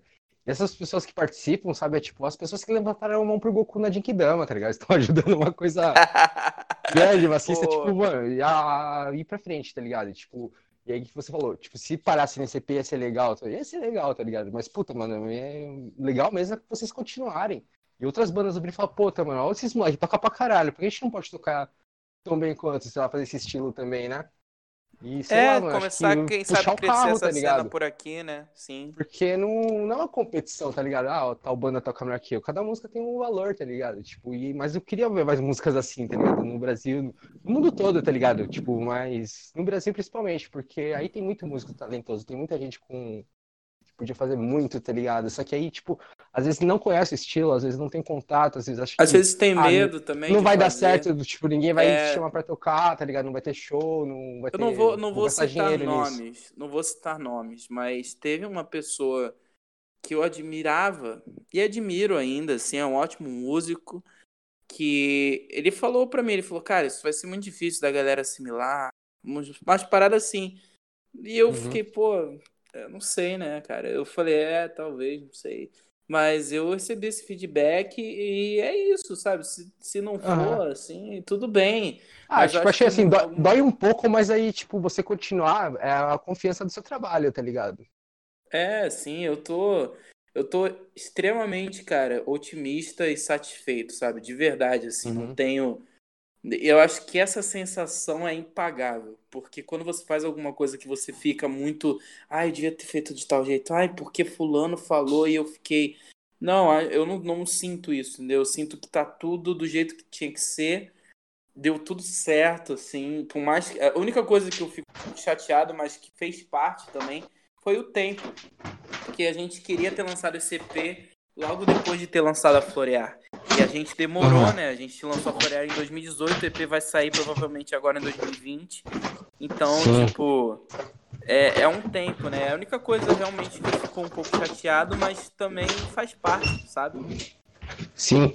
Então, e essa parte do tempo, tá ligado? Tipo, é que você ainda tá vivendo isso, né? Tipo, a gente tá passando por isso. Porque ah, quando eu ouvi a Mila a primeira vez foi em 2018 mesmo, quando vocês tinham lançado e quando teve essa parada de vocês estavam procurando guitarrista, né? E nisso eu tava no Uhum. Brasil ainda, né? Aí eu vim pro Japão em 2018 também, né? E aí, digamos, Sim. ah, fiquei um ano aqui me adaptando, mas eu não tinha ouvido falar de vocês durante. Depois eu entrei em algumas comunidades do. Comunidades não, grupos do Facebook. Cara, o Orkut era bem melhor, né? Comunidades. Eu entrei em É. alguns grupos do Facebook, aí a gente começou a trocar ideia e tal. Que eu vi que você tá- tava postando ainda. eu falei- Só que eu não Você viu que sabia a se, gente se a banda tava ativa ainda. ou não, né? Tipo, na É. verdade, eu não sabia se vocês estavam ativos ou não, mas eu falei, ah, esse cara é aquele daquela banda e tal. Então eu falei, putz, mano, ah, da hora eu conversar música com ele, porque pelo menos eu sei que ele gosta das coisas que eu gosto, né? E aí quando você. É, eu tentei não Quando deixar você a foi mandando morrer. as paradas. Isso, quando eu fui vendo que vocês estavam produzindo, eu falei, putz, da hora, mano, tipo, porque era uma ideia legal pra deixar morrer. É, sim. Eu Tipo, legal pra deixar morrer, não. Legal demais pra deixar morrer, né? É, sim. Eu ouvi, teve um cara que falou lá no Real Emo mesmo, ele falou, é, Uhum. acho que vocês esqueceram que teve gente que ouviu vocês. Eu fiquei, cara, calma. Ca- Nossa, mas, tipo, eu não prometi nada, né? Eu não, é, eu não prometi nada. Eu não lembro exatamente quem foi, mesmo se eu lembrasse eu não ia citar, mas foi, o, foi um, um menino lá, um rapaz, ele, aí eu falei, pô, cara, calma que, que quando vier vai vir muita coisa, porque realmente tem muito, cara, são, ó, a gente tá com seis músicas, sete contando com a faixa que vai sair antes do EP, ou seja, são seis músicas do EP, mais uma single, mais a Florear, que já tá no mundo, então a gente Aham. vai ter no total, vão ser oito músicas, oito... Aham. É, oito músicas aí, tipo, e a gente vai trabalhar essas seis músicas como singles e vai ter história, então tem muito material que a gente está acumulando, material de playthrough, galera tocando, é, material de tablatura, a gente vai fazer camiseta da Florear, camiseta de tudo. Quando, realmente, quando a gente falar, não, agora a gente vai lançar, a, a pessoal vai ficar tipo, caraca, agora sim, estamos saciados, entendeu? Porque eu Uhum. entendo. A gente lançou a Florear e sumiu. Então é um negócio meio, pô, os caras deixaram um gostinho aí. Mas é bom também dar esse gostinho, né, cara? Deixar É, galera. sim. Ah, o timing tem duas coisas, né? Tipo, ruim é se o pessoal, tipo, não perde interesse, né? Esquece realmente. Mas é. Quando você vê que tem muita gente ainda esperando, mano, tipo, você fala, pô, mas quando eu lançava já tem um pessoal que. Eu quero só ouvir o que eles vão falar, tá ligado? Depois de tanto tempo, se realmente valeu a É, pena já esperar, tem, né? tem um pessoal que eu sei que tá esperando. E também tem o lance do hype, né, cara? Eu acho que quando começar a divulgar os updates, divulgar os updates nos grupos ali, vai, a Uhum. galera que, que ouviu e abandonou vai ficar, caraca, não, né? Que estão aqui, vamos voltar ali, vamos esperar, sacou? Tipo, acho que a Sim, galera vai e a parte- Aham. a partir dos grupos também, tipo, o pessoal que tá ali é o pessoal interessado de verdade. Hoje em dia é difícil você saber onde eu vou divulgar meu trabalho, né? Tipo, ali nos grupos que a gente interage, né? Pelo menos. É, eu tenho. Eu, eu ia até comentar, Hum. comentar sobre isso, cara. A minha, divu- sabe como foi a divulgação da, da Florear, cara? Eu, eu sei Hum. que o algoritmo do Facebook, Instagram, é tudo horrível. A parada quase Uhum. não chega para as pessoas. Aham. Então, sabe o que eu fiz? Eu entrei no Real Emo ali, fiz vários amigos, um deles foi o João Elbert, que é o produtor da Milo, olha só. Aí, Uhum. cara, eu mandava exatamente essa mensagem. Acho que eu devo ter mandado isso pra você também, talvez. Falava assim, é... eu não mandava spam, eu escrevia realmente pra cada pessoa, Aham. sabe? E falava o nome da pessoa, falava fulano, tipo Rodrigo, é, cara, eu tenho um projeto com influências de tais bandas. É, Aham. Você tem interesse em escutar? Realmente perguntando se a pessoa tem interesse, mas eu já sabia que ela ia ter, entendeu? Porque o que, que Sim, eu você dava Eu uma, uma tipo, olhada no perfil antes, né? né, nem olhada no perfil, eu excluí todo mundo do meu Facebook, tipo, de amigo próximo, família, tirei todo Uhum. mundo. E meu Facebook ficou muito aberto, tinha gente pra caraca que eu podia adicionar. Entrei no Real Emo, coloquei Sean. Peguei todo mundo que curtiu o Sean ali, a postagem do Sean, e adicionei. Coloquei Dance Gavin Dance. Todo mundo que curtiu Dance Gavin Dance, alguma postagem que tem a ver com Dance Gavin Dance, eu adicionei. Peguei adicionei pessoal que tinha curtido do Distano de Guns. Adicionei todo mundo. Uhum. E aí, tipo, conforme eu fui adicionando, o pessoal ia aceitando. Na hora que o pessoal aceita, eu já ia, opa, tudo bem e tal. Uhum. E sempre conversando, nunca mandando Parece até que spam, você é um, sabe? é um botzinho ali, né? Tipo, tipo adicionou já fala. É, Mas é aí tipo que tá a parada. Mas a parada é que não soou tanto como bot, porque realmente eu troquei ideia. Eu conheci muita Uhum. gente legal, cara. Tipo, de verdade, Sim, sim. assim, de conversar. Eu entendi isso, é. Então foi um Importante. negócio que foi muito, foi muito legal. E Uhum. a maioria das pessoas que chutaram, que foram ver o clipe, foram por causa disso. Assim, todo dia tinha, Sim. sei lá, 100 visualizações a mais e, e feedbacks também. Ou seja, a pessoa não consegue ouvir Uhum. não voltar lá e falar, porra, mano, me amarrei ou odiei. Ninguém falou que odiou, mas recebi vários tipos de feedback, sabe? Vários tipos de pessoas, por exemplo, teve o Eric da December, tu conhece December de São Paulo? Conheço, conheço, conheço. Conhe- Conheci Ele eles na falou- que era as suas na Folie, né?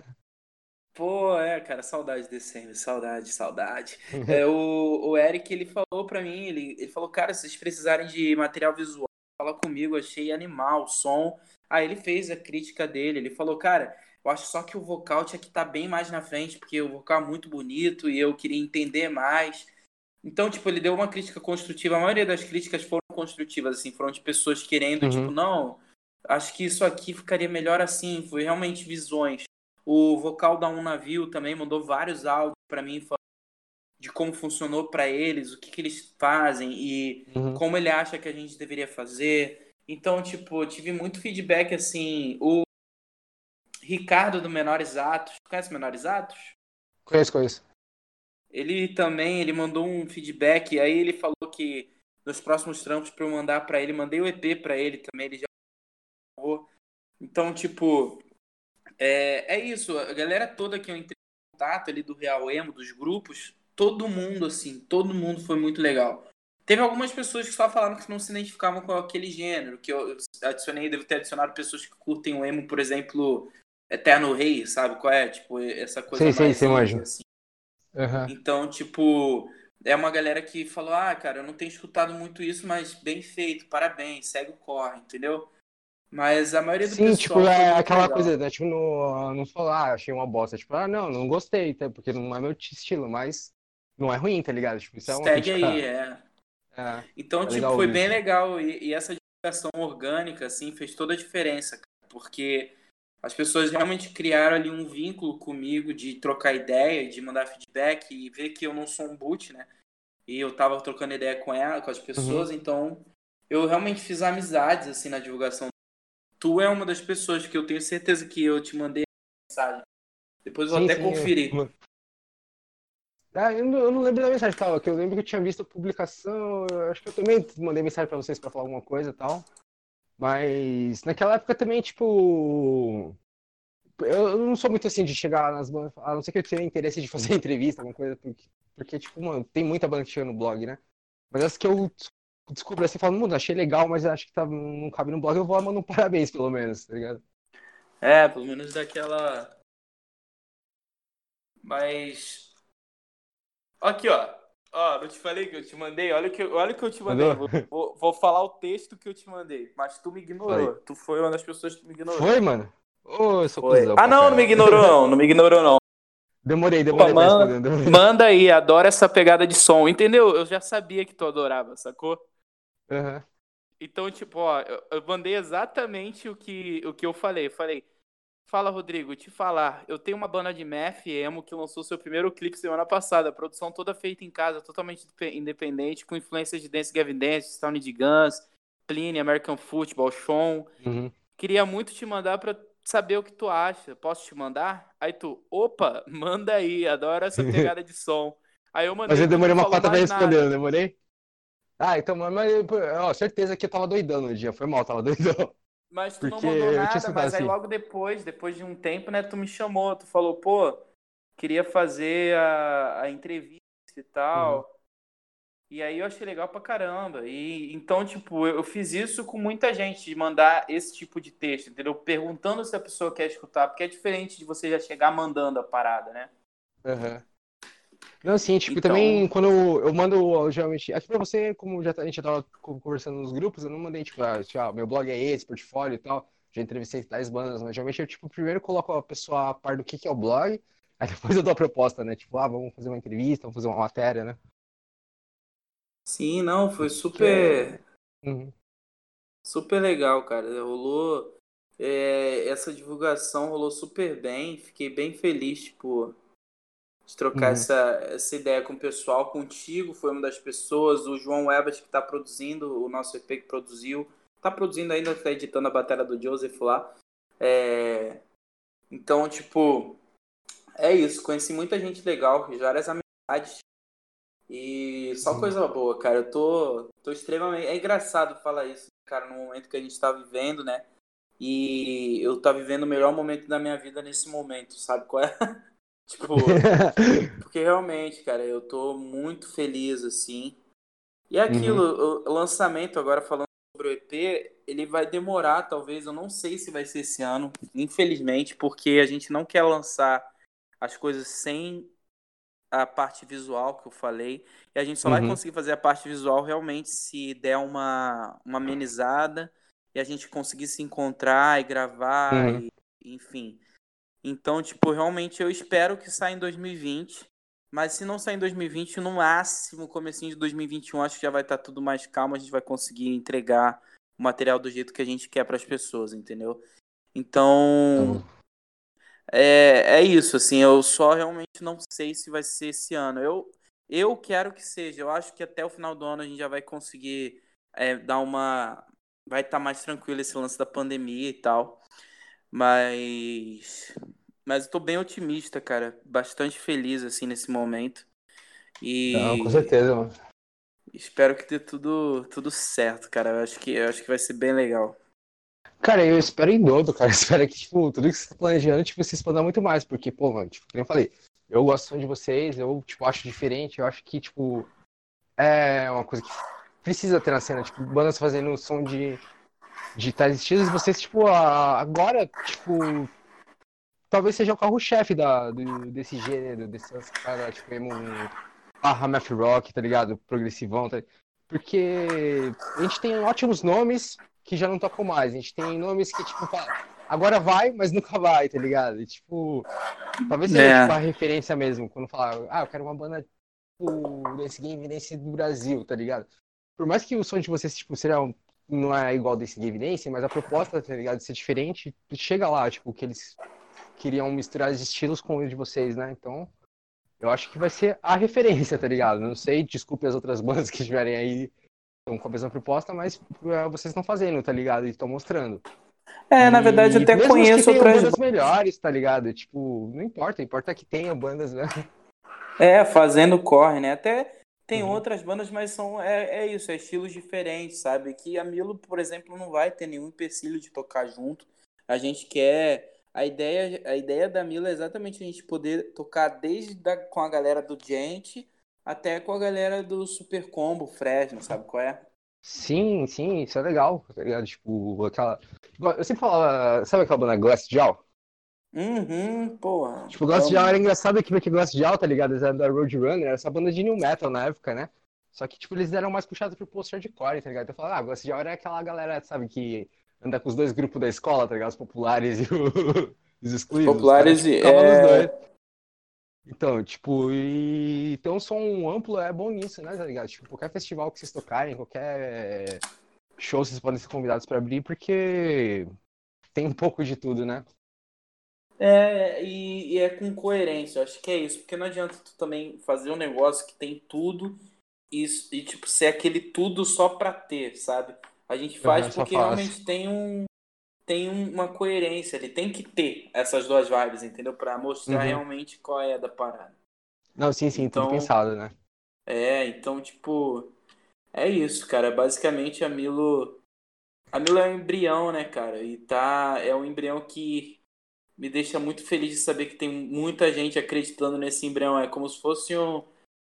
Aquele, pô, vai lá, galera. Sabe uma, uma criança que tu fala assim, cara, vai lá, vai treinar, vai, sei lá, o cara quer ser jogador Tipo, vejo futebol, talento, fala, vejo talento. é, e tu fala, porra, vai lá, treina lá que vai dar certo. Eu sinto isso, assim, como se a gente fosse um, uma criança que tem um sonho e, tipo, pessoas que a gente admira muito falam pra gente, não, cara, chega lá que vai rolar, sabe qual é? Uhum. E Tipo, tu é uma dessas meni- pessoas também, Olha, mano. o- olha o menino Neymar, olha o caramba. menino Neymar. É, pô, olha aí. Então, eu, Olha o que ele eu fez. fico lisonjeado. Fico lisonjeado de verdade, cara. Não, e ter hora, feedback da hora. como do Joseph, o seu, do pessoal da cena que já tá há mais tempo. Tipo, Uhum. ganhando esse respeito do Lucas, por exemplo, também. É uma coisa que não tem, pô, sem, sem palavras, mano. Fico emocionado até. tá Não, ligado? esse- mano, mas vai, vai, vai, vai dar certo, cara. Tipo, inclusive esse podcast eu espero também que dê certo. E aí, tipo, vai chegar uma edição, sei lá, uma edição 50, aí vocês vão estar fazendo show, vão estar estourados, e eu vou falar. Ô, lembra aquele fez do zero que eu tava começando e vocês também estavam ali, tipo, no comecinho, mano? Pô, geral Pô, mesmo corre. mudou, né? E a gente vai fazer mais podcast, pô. A gente vai fazer o podcast é, antes do EP e pós EP depois. Gente vai. Sim, sim, eu vou fazer o faixa-faixa, aqueles. Pô, tem que rolar, cara. Tem que rolar. Ainda mais tu que escreve bem exato, vai. vai... Pô, quero ver isso. Não, mas é uma parada que eu gosto. Eu, tipo, na verdade, eu gosto, tipo, quando sai material de uma banda, sei lá, meu, eu quero explorar ao máximo isso aqui, tipo, geralmente, puta.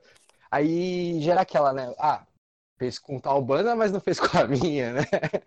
E Ah, aí também é, tem, tipo, é, tem coisa de não dar conta também, né? Tipo, como eu moro em outro país, tá ligado? Tem outro fuso horário e tal, às vezes eu demoro pra postar algumas coisas.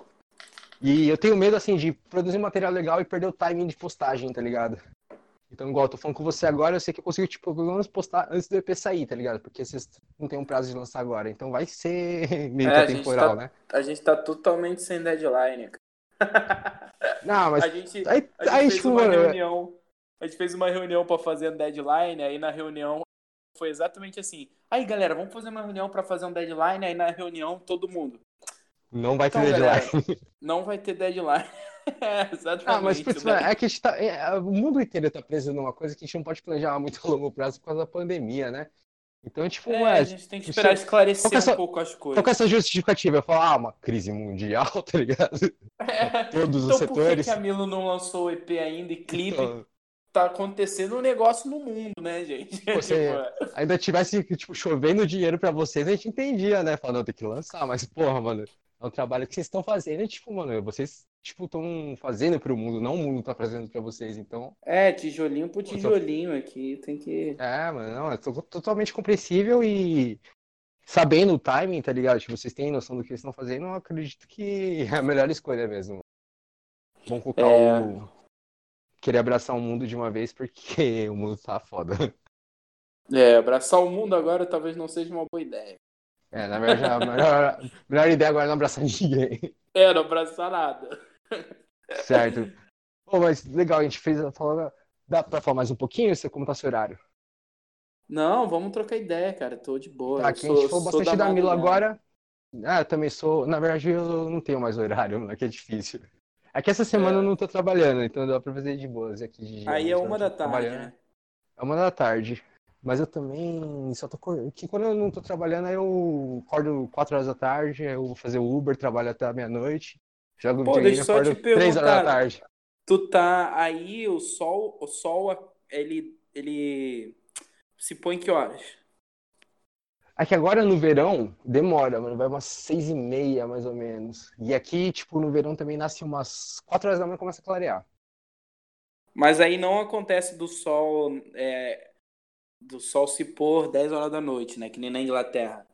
Ah, não, não. Aí é. É, depende muito de onde você tá no mundo. Aqui não acontece isso. Acontece ele nascer muito cedo, mas se for muito tarde, não.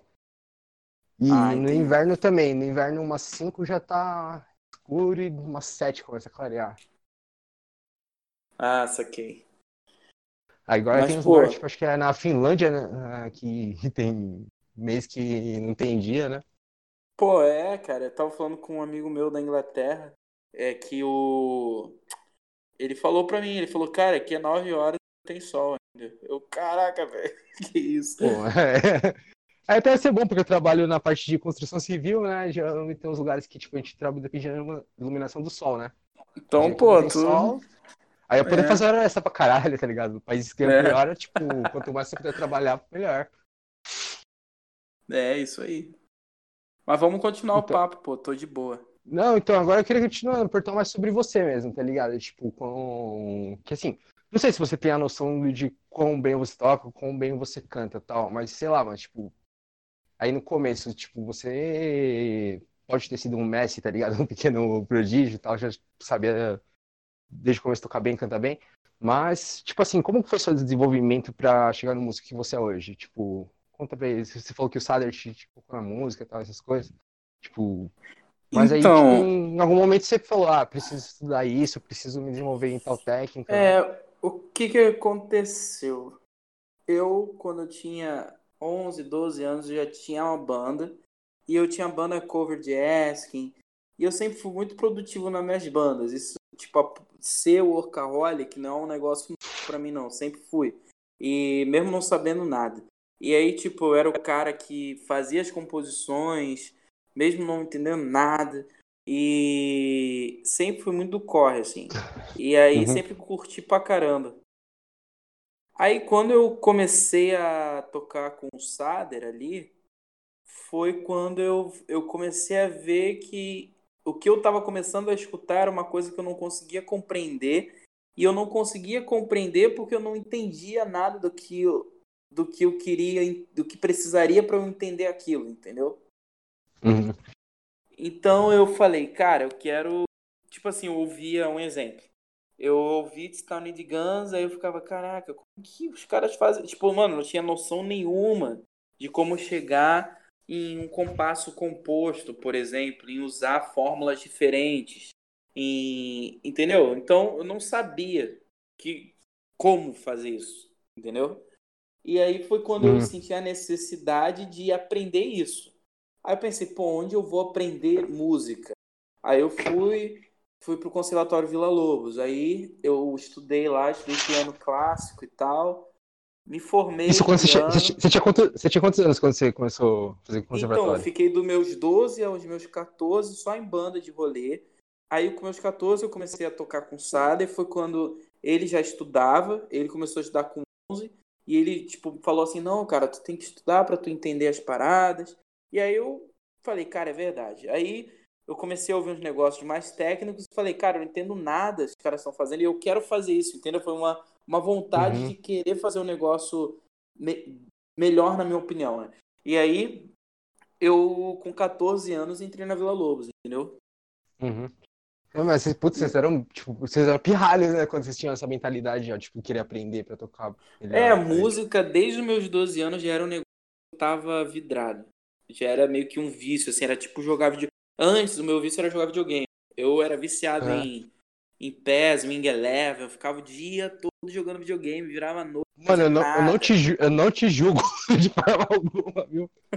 Porque eu acho que tem três vícios na vida, tá ligado? Um é, é música, o segundo é jogar o Wing Eleven, e o terceiro. O terceiro eu não vou falar porque pode pegar mal. Mas, é dar um mas rolezinho, vai. Dá É, tá bom. Aí eu, eu, cara, eu jogava muito videogame quando era. Antes dos meus 12. Aí quando eu comecei a querer ter banda, eu fui largando videogame, fui indo mais pro lance de ficar tocando, às vezes o dia todo, ficar compondo, tentar compor. Aí eu comecei a ver muito vídeo de pessoas compondo, eu comecei a realmente estudar de forma informal isso. Uhum. E aí quando eu formalizei o meu estudo, que foi indo para Vila Lobos, eu aí foi que eu comecei a entender e quando eu comecei a realmente, caraca, agora assim, eu tô conseguindo trazer pro meu play o que eu acho legal. Porque antes eu não conseguia, por falta Uhum. de entendimento, sacou? Uhum. Tipo, hoje em dia eu sento com a guitarra, não preciso colocar metrônomo, e eu sei que eu tô tocando um negócio em 9, em 12, em 13, em Uhum. 15, em 7. Antes, tudo que eu fazia era. Eu ficava num 4, no máximo era um 3. Entendeu? Eu não conseguia, tipo, alternar os compassos, fazer um dedilhado que saísse de um e ia pra outro. Era tudo muito linear, assim. E aí, quando eu Uhum. comecei a, a entender o que os caras faziam mentalmente, com o estudo, foi quando eu comecei a trazer pro meu play, entendeu? Eu, infelizmente tive que passar por isso, porque tem gente que vai na raça, tipo assim, vai no play mesmo, vai tentando, vai. Eu, eu tive que entender ali qual era da parada, é, ver vídeo dos caras explicando um riff às vezes, pra eu conseguir trazer isso pro meu play, o play de guitarra que eu digo no caso, né? Que eu não, não me considero, eu meu instrumento mesmo é o canto, é o que eu Uhum. o que eu trabalho mais, o que eu mais dou aula hoje em dia. Mas eu toco guitarra, também componho as linhas de guitarra da Milo. Uhum. E, e aí é isso, cara. Eu ouvi muito e, e sempre atrás realmente do que me interessava. Tipo, pô, eu quero aprender um pouco de harmonia de jazz. Pô, eu fui atrás disso pra ver o que os caras usavam, qual era o jeito de, de colocar as coisas no arranjo. Aí, pô, quero fazer um arranjo para um prog. Como, como que funciona? Qual a fórmula que os caras usaram? E você começa meio que ser um nerdzinho aí, tá? É o Sim, famoso sim. o emo, o emo cha- que estudou, o Lucas É. isso. Não, mas quando você chega no ensaio de banda, com os caras que, tipo, não tem, eles falam, ó, o chatão ali, ó, o chatão ali, né? É, a parada é que é isso, é exatamente essa que é a parada da a gente. Todo mundo tem que ser o chatão, entendeu? Porque se É, não então, for, o cara fica perdido. Esse que é o foda de tocar um estilo, tá ligado? Que, tipo, é matemático, tá ligado? Tipo, todo mundo tem que saber fazer conta, né? É, todo mundo tem que. Porque, por exemplo, todo mundo ao vivo vai tocar clique. Como que o cara vai tocar com clique se ele não estuda com clique? Ele não sabe nem o que é um clique, às vezes, né? Tem gente Sim. realmente que toca no feeling, sabe? Tipo, não, não usa muito clique. Aí na hora da Uhum. gravação que usa o clique fica meio perdido. Imagina tu tocar ao vivo com um clique na tua orelha. Um clique que Sim. não é só um clique, né? É, é quebradeira total? É, então, não, isso aí é, requer muito estudo. Tanto que, tipo, eu também tive esse problema, assim, tipo, problema não, vai, esse bloqueio a princípio com sons mais técnicos, né? Tipo, eu lembro que eh, meu primeiro contato com som, aqui também já um, eu fui um além demais. Sabe aquela banda do Mike Patton, chama Fantomas? Sim, sim. Que, tipo, Mike Fantomas é demais. é, puta, mano, Fantomas é um bagulho que, tipo, eu lembro que eu- meu primo me ensinou a tocar guitarra, tá, essas coisas, ele tocava numa banda punk, só que meu primo era, tipo, sabe, um músico muito técnico porque ele tocava? Tipo, ele tava. Então, ele já ouvia outras coisas e tal, só que tocava uma banda punk, por ideologia, blá blá né? Tanto que foi foda, né? Que meu primeiro contato com música, tipo. Eu lembro até. Eu não gostava de música a princípio, né? Eu comecei a gostar de música depois de, sei lá, uns 12, 13 anos. Que eu lembro que a Sim. banda que mudou minha vida foi aquela. Não sei se você conhece The Vines. Tipo, que os caras falavam, a segunda vinda do Nirvana. Não, não, não Não, conheço. então, é, é assim, tipo, na época que saiu o Studio Strokes, é, Franz Ferdinand, aquelas bandas lá, o novo rock, né, tipo, rock ressuscitando. Aí você tinha uma banda da Inglaterra, da Austrália, que chamava The Vines. Putz, mano, era muito louco, tá ligado? Tipo, o som deles, os clipes deles. Tipo, eles falavam, isso é rock and roll. Eu falei, caralho, é isso que eu quero pra vida, eu quero, quero estar numa banda de rock, né? Aí eu vi isso Aham. um, um dia no canal 21, não sei se você também lembra, mas que isso também é antigo. Tinha um canal 21 que é- era o 20, 21, depois virou Mix TV. Cara, não, não lembro. Ah, não sei também se é só em São Paulo que passava isso, mas tipo, era um canal tipo baixa renda, tá ligado? Só que aí eu ficava tipo até tarde na internet, ficava passando os canal e tal. E aí eu vi esse clipe, ele falou, mãe, esse clipe mudou minha vida. Aí no outro dia eu falei pro meu primo, me ensina a tocar, ele me ensinou a tocar e tal. E aí, tipo, ele falou pra mim, mano, uma hora eu vou te ensinar o básico. Aí uma hora você vai desenvolver pras coisas que você quer, né? Aí dito e feito, Uhum. ele me ensinou a tocar umas musiquinhas e tal, ler cifra. Aí, tipo, eu falei, tá, mas eu não quero tocar CPM 22, Charlie Brown e, tipo, sabe aquelas revistinhas de cifra que vendia na banca? Aí eu, tipo, aprendi a ler tablatura, né? E aí fui naqueles sites gringos, tinha várias tablaturas, então eu comecei a tirar as músicas que eu gostava. E aí, tipo, meu método de estudo foi mais ou menos esse, foi abandonar o estudo, né? Porque tu não ia querer me ensinar, tipo, primeiro os básicos tal, até o saber compor uma música, digamos, é, popular, né? E eu queria ir pro outro lado, eu queria ir para essas esquisitices que eu tava ouvindo na época, né? Porque depois aí, tipo, foi bem rápido o meu salto, né? Tipo, comecei a ouvir isso The Binance e tal, aí depois eu conheci umas bandas de metal, falei, metal é legal. Aí quando eu cheguei no post hardcore, né, que tipo, já tinha uns bagulho mais quebrado, eu falei, pô, mas o legal é isso, tá ligado? Tipo, coisa difícil, É, né? o, o interesse que você tem no gênero, no jeito de tocar, é que faz você querer tocar aquilo. Então, tipo, uma parada, as pessoas sempre falam, ah, mas se você não tivesse banda, você não estudaria. É, na verdade, o que me instigou a estudar foi o fato de ter banda e querer fazer o som que eu faço. Eu nunca estudei pra dar Aham. aula. Só que aí calhou de eu começar a estudar, criar um gosto por aquilo, e hoje em dia eu dou Uhum. aula, eu trabalho com isso, né? Ah, Tipo, é, é minha fonte de renda. Mas o começo não foi pra isso, entendeu? Eu não comecei a. Falei, ah, vou estudar música porque eu quero trabalhar e dar aula de canto o dia todo. Que é mais ou menos o que eu vivo hoje. tipo, dou Uhum. aula direto, assim. E- Mas quando é você é novo, que também você não imagina isso, né? Você imagina assim, ah, o que que dá dinheiro? Ter uma banda famosa ou dar aula pra, na- tipo, no meu bairro? É, a pra- gente fica ter banda. se for ver, tá ligado? banda. O único di... o dinheiro garantido, na verdade, é dar aula no bairro, porque você tem os alunos fixos, né? Você, tipo, fala, ah, vou conquistar o mundo cantando, tipo, depende muito de, sei lá, sorte, de achar os caras É. certos, de... É mais difícil, né? É, dar aula é um negócio que, que funcionou muito bem pra mim e que eu amo hoje em dia. Eu não, não quero parar de dar aula. Eu talvez diminuir por questões de compromissos, né? Mas Uhum. eu, eu, e eu dei muita sorte nesse ramo da aula, que eu dou aula pra muita gente boa. Tipo, eu tô trabalhando, não sei se eu te contei com o Bel, da, o ex-batera da Fresno, lembra do Bel Ruschel? Hum, não sei sei quem é. Então, eu tô dando aula de canto pra ele, ele tá super feliz, tá evoluindo, tá postando vídeo cantando no Instagram. Putz, que da É, hora, mano. Fez até uma declaração lá pra mim, postou um vídeo, falou que queria agradecer meu professor de técnica vocal. Aí tô dando aula pra ele. Tô trabalhando, trabalhei também com a família Grace do Jiu-Jitsu aqui no Rio, que é, Sério? trabalhei, é, trabalhei com a irmã do Roger Grace, a Bárbara Grace, que é, Roger é, é o gigantão do, do rolê, o cara que conquistou Hum. muita coisa. É que E os gays aqui no Japão são, são bem famosos, né? Porque, tipo, aqui É, toda né, escola de porque- jiu-jitsu que tem, tem uma bandeirinha do Brasil, tá ligado? Geralmente é professor é brasileiro. Sim. Os caras Os Grace são bem famosos mesmo. E aí eu Uhum. trabalhei com a família Grace. A família Grace, eles são também muitos da. É, a parte que eu trabalhei é da arte, tipo a Reila, que é a mãe do Roger, ela é editora de artes plásticas, então eu dei aula pra ela, dei aula pra Bárbara Grace também, que são pessoas que estavam no meio da arte, pessoas que já tá, tipo, são grandes também no meio das artes plásticas. Da, a Bárbara trabalhava escrevendo, ela escreveu alguns livros.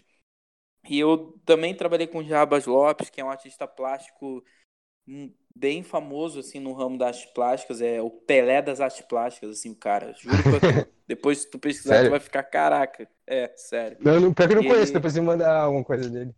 Eu vou te mandar, ele é sinistro, tanto que quando eu comecei a dar aula pra ele, minha mãe falou assim: "Pô, era pra tu tá fazendo aula com esse cara, cara".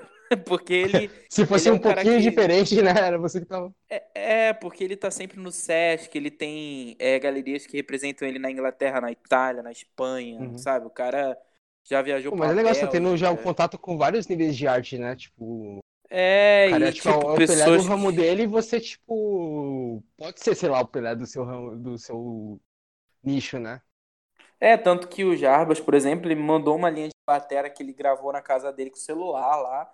Falou, cara, vamos fazer uma música com isso. Então, tipo, ele tá indo já, começando a querer produzir umas músicas.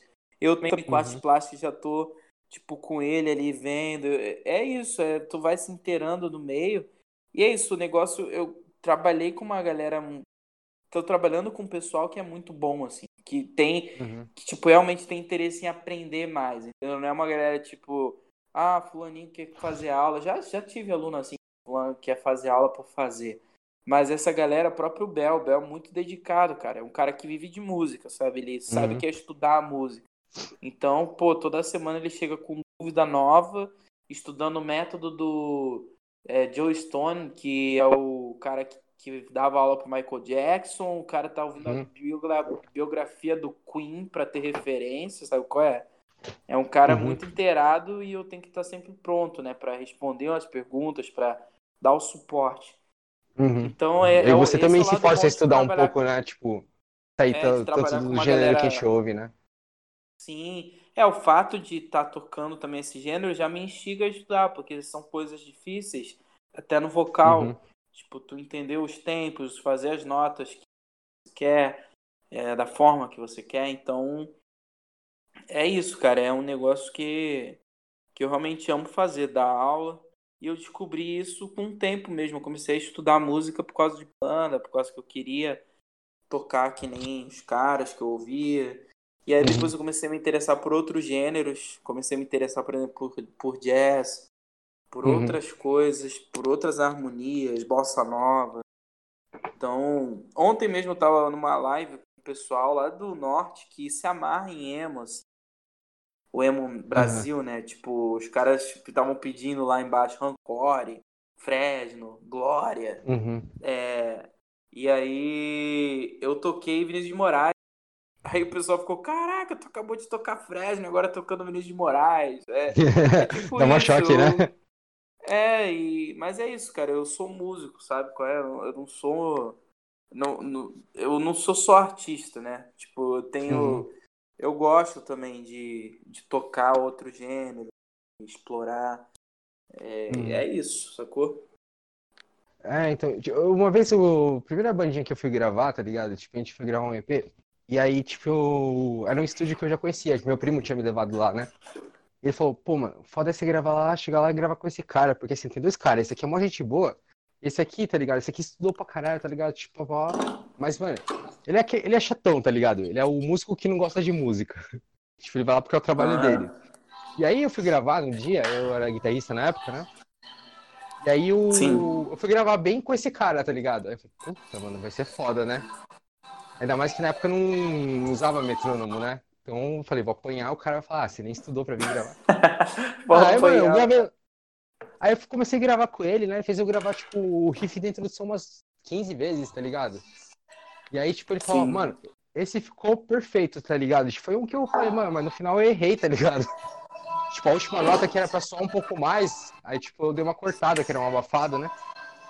Aham. falei, nossa, esse ele vai esculachar, tá ligado? Ele falou, não, esse é um perfeito pra gravação. Aí ele falou, ah, aí eu falei, tipo, mano, mas eu errei, tá ligado? Ele falou, não, mas isso aqui, ó, a gente vai pegar essa, tipo, mano, isso aqui é só, só a nota, tá ligado? E aí ele começou, mano, a me ensinar uma parte de coisa, assim, tipo, de é, gravação né, na parte de edição, né? Tá ouvindo o som aí? Ah, legal. Não, é que meu irmão tá no. Ah, tá, não, eu sou, tipo, eu achei que não você era o meu.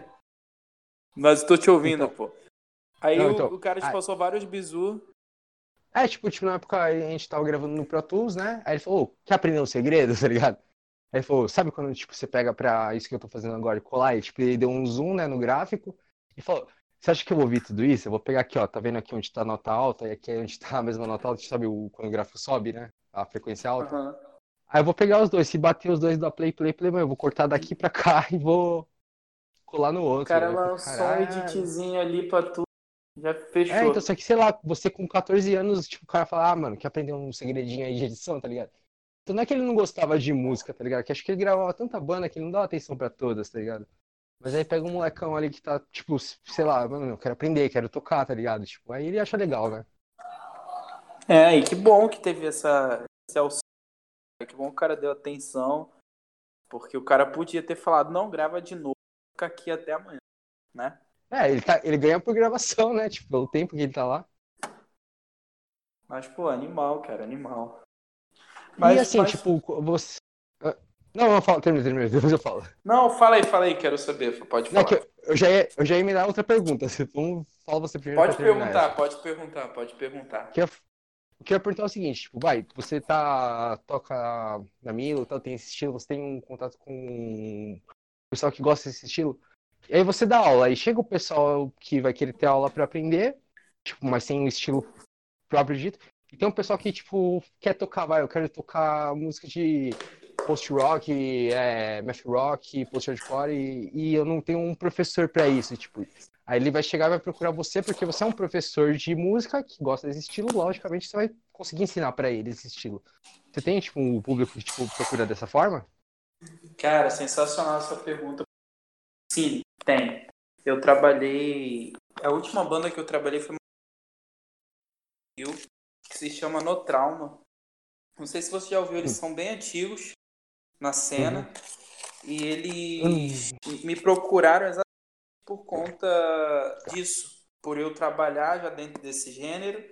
É, eles me conheceram pelo som da Milo. Então me procuraram, tipo, é, a gente quer começar a usar vocal clean, porque antes era deathcore a banda, tá ligado? Uhum. Era só berro. A gente quer começar a colocar uns cleans nas músicas e a gente vai precisar. Os caras começaram a fazer comigo. Os caras vinham de olaria pra cá, cara. Tipo, olaria é como se fosse. Já São Paulo é como se fosse uma pessoa indo pra. É, de, da Barra Funda pra. pra Zona Leste, assim. É outra parte. Sim, atra atravessar a cidade, né? É, exatamente. E aí os caras vinham fazer aula comigo. Eu trabalhei na, numa música deles que eu não sei quando eles vão lançar. Tem vocal. Agora a banda tem vocal clean, entendeu? Então, tipo, foi meu primeiro trabalho com a galera assim, dessa cena, da cena do, uhum. do metal. Mas tem já, eu gravei esses dias, isso aí já não é lance de aula, mas eu gravei esses dias um trompete, eu sampleei, né, pro pro Lucas. Lucas, esqueci o sobrenome dele. Ele é da Canzone, é uma banda de emo lá do, do sul. E uhum. aí ele pediu, porque ele conheceu também a Milo. Vem muita gente pela Milo também. Isso é muito legal. Uhum. Não, isso é legal, porque assim, tipo, que eu falei, o meu desenvolvimento musical foi estudando por conta própria. Mas por quê? Porque não tinha um professor assim que ia falar, ah, quero aprender a tocar hardcore, quero aprender a tocar, sei lá, post-hardcore, new metal, essas coisas, né? Professores, na verdade, eles desdenhavam muitos desses estilos, né? Eles falavam, não, você tem que aprender aqui, ó, método Satriani, tá ligado? Tipo, então, sei lá, pra mim como moleque na época, tipo, me desgostou um pouco de estudar, é, não fazer era, aula, não, né? Não fica interessante, né? É. é. tipo, porque assim, eu queria tocar igual o Satriani, queria, tá ligado? Mas eu, ao mesmo tempo eu queria montar uma banda de post-hardcore, então... Tipo, e aí, como falei, fica, vou né? estudar, vou aprender o Satriani primeiro pra depois tocar post-hardcore? Não, post-hardcore é mais fácil de aprender. E aí eu ia pegar as músicas que eu gostava e falar, ah, isso aqui é legal, o que, que ele fez? Aí eu, é mais ou menos igual você falou, né? Entender o que, que ele fez pra não só aprender a técnica, mas por que, que ele usou ali, né? Tipo, o que, que isso me impactou, né? E acho é, que é o feeling que muitos professores não vão ter, porque eles não ouviram, tá ligado? Tipo, as músicas que a molecada ouve, que o pessoal estranho sim. ouve, porque, tipo, é uma música estranha, né? Tipo, sabe que não é o não é o popular, né? O comum. É. é, então. Então é um público seleto que ouve, quem ouve, aí, tipo, quer aprender, às vezes não consegue. Isso, sei lá, mina muito a banda de, de... começar, né? Porque o cara podia ter um potencial, mas ele nem se interessou em aprender, porque, tipo, não sabia como aprender isso, né? É, total. Isso é uma parada até que eu, eu sempre. Eu sempre falo, eu acho que hoje em dia, dentro da cena, né, do, do gente, acho que tem muita gente capacitada para passar conhecimento para outras pessoas, sabe? Do gente, uhum. do, do, do, rock técnico, que eu digo, né? Sim, sim, eu tudo acho... que é mais quebrado, né? É, tudo que é mais técnico, lance técnica de guitarra, de voz, acho que tem uma galera fazendo isso. Eu faço parte dessa galera também. Mas eu, uhum. a galera que eu dou aula, tipo, o próprio Bel veio pela Milo também. Uhum. Eu mandei o som da Milo para ele, ele gostou, me stalkeou no Instagram, viu que eu era preparador vocal e começou a fazer aula comigo. Então, é, acaba que a galera vem pela Milo, sim. É, respondendo tua pergunta e também um adendo, a galera que não conhece a Milo e começa a fazer aula comigo buscando outras coisas, depois que conhece também admira, assim, porque eu consigo mostrar para a pessoa que é tão rico quanto, por exemplo, é um pop que ela quer cantar, sabe qual é? Uhum. É, que você mostra a aplicação, né? Do tipo, ah, eu tô sendo isso, isso, você pode tanto cantar um pop quanto, ó, eu tô tocando É, isso aqui, né? exatamente. Você, você, o estudo é isso que as pessoas às vezes não entendem. e É uma coisa que eu acho que a dificuldade da galera que tá na cena, que quer desenvolver mais, é entender que, cara, tem coisas que você vai ver tanto no prog, técnico pra cacete, quanto no pop, quanto na MPB. Tem coisas que Sim, se sim, aplica nossa, em isso- qualquer e- lugar. Sim, sim, isso, isso é uma coisa, tipo, que eu sempre falo pro... Tipo, outro dia eu tava falando com um amigo meu, eu falei, mano, ouve essa música aqui, acho que você vai curtir, tá ligado?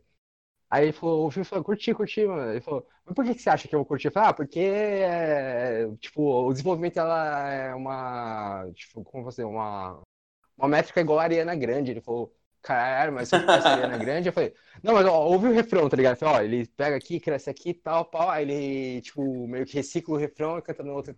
É, o É, principalmente tá isso, ligado? de, esse lance de estrutura, então, tu vê muita gente do. O próprio, aquela banda Dirt Lo- os caras fizeram versões de Justin Bieber bizarras.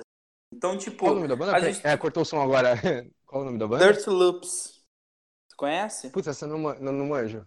Não. Mas é uma banda, eles fazem versões assim, eles gravaram até uma, Uhum. a música do, da Samsung. E eles são os caras muito, são, é um trio, os caras muito técnicos e gravando Uhum. versões de bandas assim. E, cara, o, na verdade a estrutura, principalmente isso que você falou sobre ah, a música cresce aqui, a gente vê isso até, por exemplo, no post-rock. O post-rock e o worship, por exemplo, que rola na igreja. Chega, tem- chega alguém pra Uhum. tu e fala, pô, quero aprender worship. Aí tu mostra um post-rock, a pessoa já fica, caraca, é a mesma coisa, tá ligado? E tipo, Aham. porque é aplicável, entendeu? Você consegue, tipo, com interesse em worship, passar, se você curte pós-rock e não gosta de worship, não, não. Você consegue passar pra pessoa, ela vai conseguir executar, entendeu? Porque é a mesma ferramenta. É tipo um pedal de reverb, uns acordes de tríade ali. E tem coisas que são aplicáveis em todos os gêneros. Tipo, você tocar é, bossa nova, tu vai precisar entender o que é uma, uma tipo, acorde de quatro notas. Tu quer Uhum. tocar um math rock, tu tem que entender também o que é uma tétrade, entendeu? Aí você quer tocar, pô, um violão clássico, tu vai ter que entender arpejo. Aí tu quer tocar é, math rock ou prog, tu vai ter que entender o que é arpejo também. Então, tipo, Uhum. entendeu? Tem coisas que se aplicam. Mesma coisa técnica vocal. Pô, eu quero cantar rock, eu quero é, notas agudas, que é do que todo mundo me procura. tipo, as pessoas só elas me procuram a maior parte por causa disso. Porque elas ficam, Uhum. caraca, como tu consegue cantar, executar tá tão... isso? Pior que eu, É. quando eu fui fazer aula de canto, foi a mesma coisa que eu falei. Eu falei, eu queria cantar, tipo, né? Porque eu levei uma música do Craig Owens pra ele, né, do Chiodos. Pô, falei, ah, eu Craig Owens. can- Então, Eu queria cantar igual esse cara. Ele falou, mano, não, esse cara aqui, mano, canta alto, né? Tipo, aí eu falei, não, mas isso aqui é falsete. Ele falou, não, ó, se for ver, ele só fez falsete aqui, tá ligado? Tipo, eu achando que era a música É, inteira ele em usa muita falsete, voz né? mista. Ele usa muita voz É. mista. E o, Então, aí que o fui Joseph entender, né, que era Arrington voz de cabeça, foi baterista do Chiodos, cara. Ele foi o quando voltou? Ele foi de 2012 a 2014. Ele fez Ah, a não, turnê né, do álbum de 2010. Do... Eu sei, aquele do. Quando não era Craig Owens, não era? É, eu, eu não sei. É, eu acho que Eu ele, acho que é ele do. tocou- Você chama Ilu- Iluminaudio, um bagulho assim. É, que foi o que eles ficaram quatro anos, cinco anos sem lançar. Foi a época que o Joseph Então, tocou Sabe um bagulho engraçado? Que eu, eu não sabia né, que era ele que tinha tocado, mas o. Quando, eu não gostava muito de Chiodos, tá ligado? Porque achava meio. Tipo, uma ideia boa, mas não foi bem executada com o Owens. Depois eu comecei a gostar porque, também. tipo, quando, quando faltou, tá ligado? Tipo, eu falei, ah, mano, mas eu queria ouvir um pouquinho mais, aí eu ouvi, mas eu ainda acho que, tipo, eles eram muito amadores, tá ligado? Até o, no primeiro. No segundo, era bom, aquele bônus não sei o que, blá blá. Aham. E aí o terceiro, que foi sem, o- sem o Craig Owens e sem o baterista, que aí eu falei, mano, agora é melhor, porque eu achava a bateria ruim e o Craig Owens achava meio enjoativo às vezes. Aí eu falei, puta, é a perfeita. aí que era tá, com ele. Era com É, ele, tá ligado? É, era com o Joseph. Eu não, sa eu não o- sabia, mano, tá ligado? O Joseph saiu quando o Thomas é que entrou, que é o último álbum que é, eu acho sinistro esse álbum, que foi quando o Craig Owens voltou. Voltou, né? Então, esse. É por isso que eu entrei conclusão, porque esse, tipo era um negão, tá ligado? Tipo, que tocava, não era? Cara, eu nem, eu nem, eu nem sei Mano. quem era o outro batera. Porque, mano, esse maluco também destrói, tá ligado? Eu vi um ao vivo dele, tá ligado? Que, tipo, tinha aquela Best Friends, tá ligado? Tipo, no primeiro CD ele tocou, mano, de um jeito que eu falei, caralho, agora a música ficou, mano, intensa, tá ligado? Não, Mas o ele, tipo, Shodos eu só vi ao vivo. É, então, o Shodos é. Putz, é Shodos é meio inconstante, né? Eles têm. É, é as meio coisas cara, mas você mas nunca depois... sabe. Tudo que tem Craig Owens é um pouco complicado, né? é, eu- eu- é engraçado, porque, por exemplo, o solo dele eu gosto, mas eu desgosto ao mesmo tempo. Eu gosto de ver as versões dele ao vivo. Aí as versões gravadas eu fico meio, acho, meio enjoado, assim. Ah, não sei, tipo, é? acho que às, às vezes eu penso assim, quando eu tô ouvindo o som dele, eu falo, ah, tipo, não precisava subir tanto, tá ligado? Tipo, mas quando aí tem esse que sobe pra caralho, eu falo, mano, aí foi na medida, foi tipo o destaque da É, ele, ele explora bem, né, a, Uhum. a extensão. É que nem o Anthony Green também, né, cara? Esses caras, eles têm É, isso. Anthony- E, e aí que tá, cara, isso é uma parada também que eu viso aqui no Brasil. Eu sei que pouca gente passa isso, assim, entendeu? Tipo, na verdade tem muita gente passando, mas não pro gênero, entendeu? pro Uhum. rock, assim. Então, tipo, é uma. Eu meio que mirei nessa galera. Curte esses caras que conhecem esse. Esse tipo, tipo, galera vem, vem fazer aula comigo que curte Kurt Travis, que conhece Tillian, sabe Uhum. qual é? Sim, deve ser mó legal, né? Você tinha falado, meu aluno gosta do Tillian Pierce, aí eles falavam, caralho, mas esse aqui vai. Tipo, vou ensinar uns negócios que a maioria acha chato e ele vai gostar, porque, tipo, é exatamente o que- É, porque realmente é um Ninguém tipo procura, de né? voz que eu, é uma voz que realmente, é, quando a pessoa ouve, ou ela vai achar que nem que é uma menina, que nem já falaram de mim mesmo, na Milo. Já falaram, cara, Imagino, é uma menina que tá cantando, ou é, sabe, tipo, gera esse, um- meio que, é um certo desconforto, eu acho. Não sei qual é a palavra certa, mas é um Então, é- desconforto, assim, ao ouvir a primeira vez. É estranho, é estranho. E, tipo, eu não sei, tipo, porque pra mim, a primeiro contato que eu tive com banda assim foi Salsin, né? Seven Years foi a primeira música que eu ouvi com Pô, vocal, tipo, e aí já é um uma-.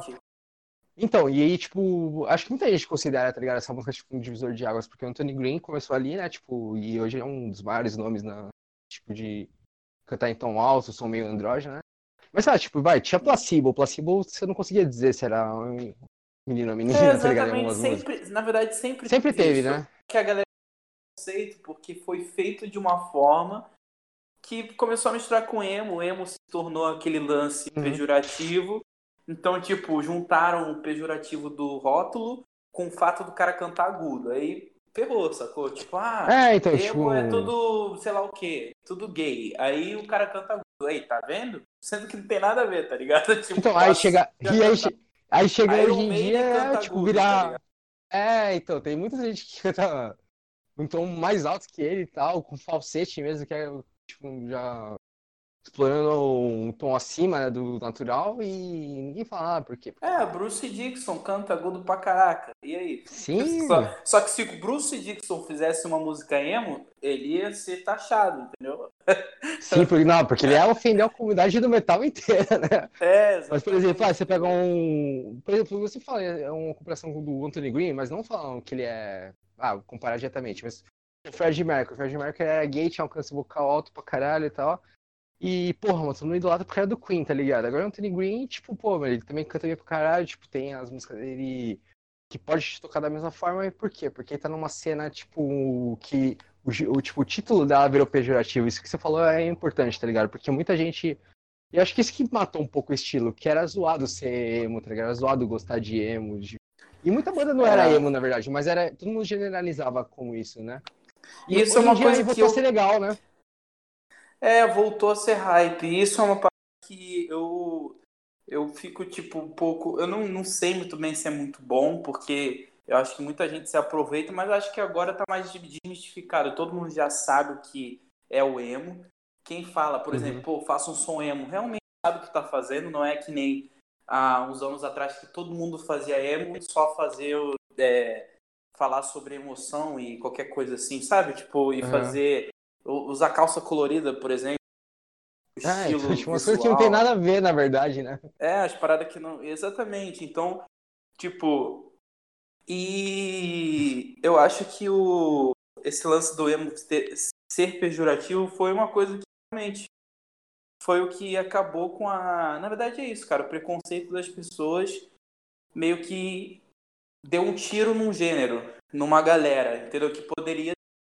Por exemplo, porra, o Anthony Green tu comparou ele com o Fred Mercury. Tudo bem, vai ter muita gente te xingando. Mas, cara, é isso. O cara tem um alcance tanto quanto o Fred Mercury. Sabe qual é? Então, e aí, tipo. Isso, isso é qual que é a, a- tipo, que é essa comparação? Por que eu falei? Ah, porque, tipo, eu acho que, na verdade, o pessoal tava visando mais a, o, como posso dizer, o visual, sei lá, tipo, o contexto da cena que tava... em- Porque, por exemplo, tipo, por que que bandas igual... Agora eu vou falar uma coisa que aí sim vão me xingar, tá ligado? Por que que Radiohead é indie e tal banda é emo, tá ligado? Portugal também é emo, tá ligado? Sendo que os dois, tipo, estão numa proposta ali, tipo, é, inde- Parecida, é diferente, alternativo, e, tipo, eles, mano, fogem de tudo que tem igual, mas um é indie porque tava na Inglaterra em tal ano, e o outro é emo porque tava nos anos 2000 e pá. É, as pessoas têm muita necessidade de colocar tudo em pote, né, cara? E isso que eu acho ruim. É. Tipo, eu acho legal quando a banda chega e fala, cara, a gente é isso. Porque se você, se as pessoas falam o tempo todo, todo mundo fica ali te colocando em pote, você gera isso. Você falou agora.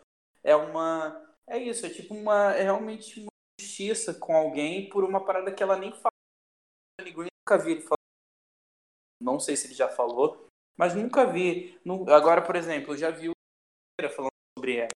Então, tipo, pô, legal pra caramba. Essa Ó, cara, pera- deu uma cortadinha agora. Deu, deu uma cortadinha agora. O Tony Green Ah, foi mal. falou. É, eu nunca, eu nunca ouvi uma entrevista do Tony Green falando sobre emo, tipo, direcionado. Ou até o. Ai, o vocal do o Cedric, do Mais Volta, que Uhum. é considerado ali quando Tipo, o o pai, né, Drive-In é o pai do emo ali, do emo post-hardcore, né? Começou a misturar.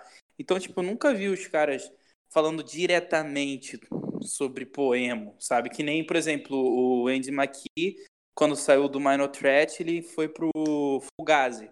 E aí você Uhum. viu, o Andy McKee, pô, era Stray Edge, depois mudou o Fugazi, é tipo, Fugazi é o ícone emo de todo mundo. Todo mundo sabe que Fugazi foi uma das primeiras bandas emo. Sim, mano. Muita Porque gente os caras falavam- o início, né? É, o Embrace, porque- né, também. porque eles mesmos falavam sobre isso, entendeu? Então, Uhum. tipo. E é isso, as pessoas. Eu acho que quem não fala, cara, é isso. O cara, ele tá ali fazendo o som dele. E aí as pessoas, a gente, né, cria esse negócio. Não, Fulano então é emo, porque. Sendo que eu acho que é isso, tem que deixar as bandas se falarem o que são, sabe? Que nem a Milo, eh, eu faço questão de colocar na descrição. Coloco math rock, progressive, emo, sacou? É isso, Uhum. porque eu sei o que é, sacou? Eu coloco ali. Só que, Aham. por exemplo, eu já mandei material pra, pra uma produtora e não foi nem da Milo, foi meu pessoal, meu projeto solo. E coloquei Uhum. lá, emo. Ela falou assim, pô, cara, não coloca emo porque queima, Pega sabe? mal. é? Aí eu, eu fiquei, porra, cara, mas eu sei o que é, tá Então, ligado? é, fo- é foda, né? Tipo, porque aí você fala, mas eu vou falar o quê? Eu vou mentir, tá ligado? Tipo, Vou Aí- falar que eu toco é um gênero alternativo. É uma faca de dois gumes, porque aí você vai fazer sucesso, você vai achar o cara, mas você é emo, tá ligado? Aí você fala, não, eu não sou, meu produtor não deixa eu falar. É, tipo, pô, cara, meu Deus. É, Não, então, mas é, é complicado, tá ligado? Porque assim, tipo, eu acho que uma banda não precisa estar engessada nesse estilo também. Por exemplo, o Deftones, tá ligado? Pô, é claramente New Metal, pai do New Metal, tá lá junto com o Korn, aquelas coisas. Tem o que veio antes, vai Fifth No More, Rage Against Machine, tudo que, tipo, misturava. Mas aí quando vê a- o, o gênero New Metal definido tal, isso é New Metal, aí tinha o quê? Tinha Korn e Deftones, né? E depois veio tudo depois. Mas Deftones, tipo, É. deixou de, tipo, de tocar isso faz tempo, tá ligado? E é ok, né? É, Tipo, os caras foram explorar outra coisa, mas aí as pessoas querem colocar eles ali no potinho, né? Tipo, o tempo todo. E é isso, Então, cara, eu acho que. Tipo, Acho que é, eu, Não, pode falar, pode falar. eu, eu ia falar sobre o lance do pós-gênero, assim, né, cara? Eu vejo, por exemplo, Uhum. o Lazo, vou citar o Lazo aqui, que é o moleque que fez um feat numa faixa da Mila. Ele Uhum. uma vez falou isso pra mim, porque o som. Ele tem um som com o. O EP dele é tipo, tem faixas instrumentais, tem uma faixa super mais hardcore com o feat do Lucas Guerra, do Pense. Tem uma Uhum. música que é um spoken word, tipo La Dispute, com o Fábio Fábio de Carvalho, que é Del Toro Fo- Uhum. emo Puta, eu adoro esse, adoro o Spoken Word. Adoro, tipo, esse tipo de Eu música. também adoro, cara, Hotel Books, né? September. Hotel Books, Isso. mano, é lindo. Pô, Hotel Books eu já foi uma das coisas que eu mais escutei no Spotify. E aí. Então, tipo, e tem o Gente também. Ele fez isso tudo no mesmo EP, tá ligado? E ele falou isso pra mim uma vez. Ele falou, cara, eu quero fazer o que eu quiser. É a mesma coisa que eu te falei da Milo. A gente faz o que Uhum. a gente quiser, entendeu? Se a pessoa ela não gostou por causa disso, pô, eu tenho.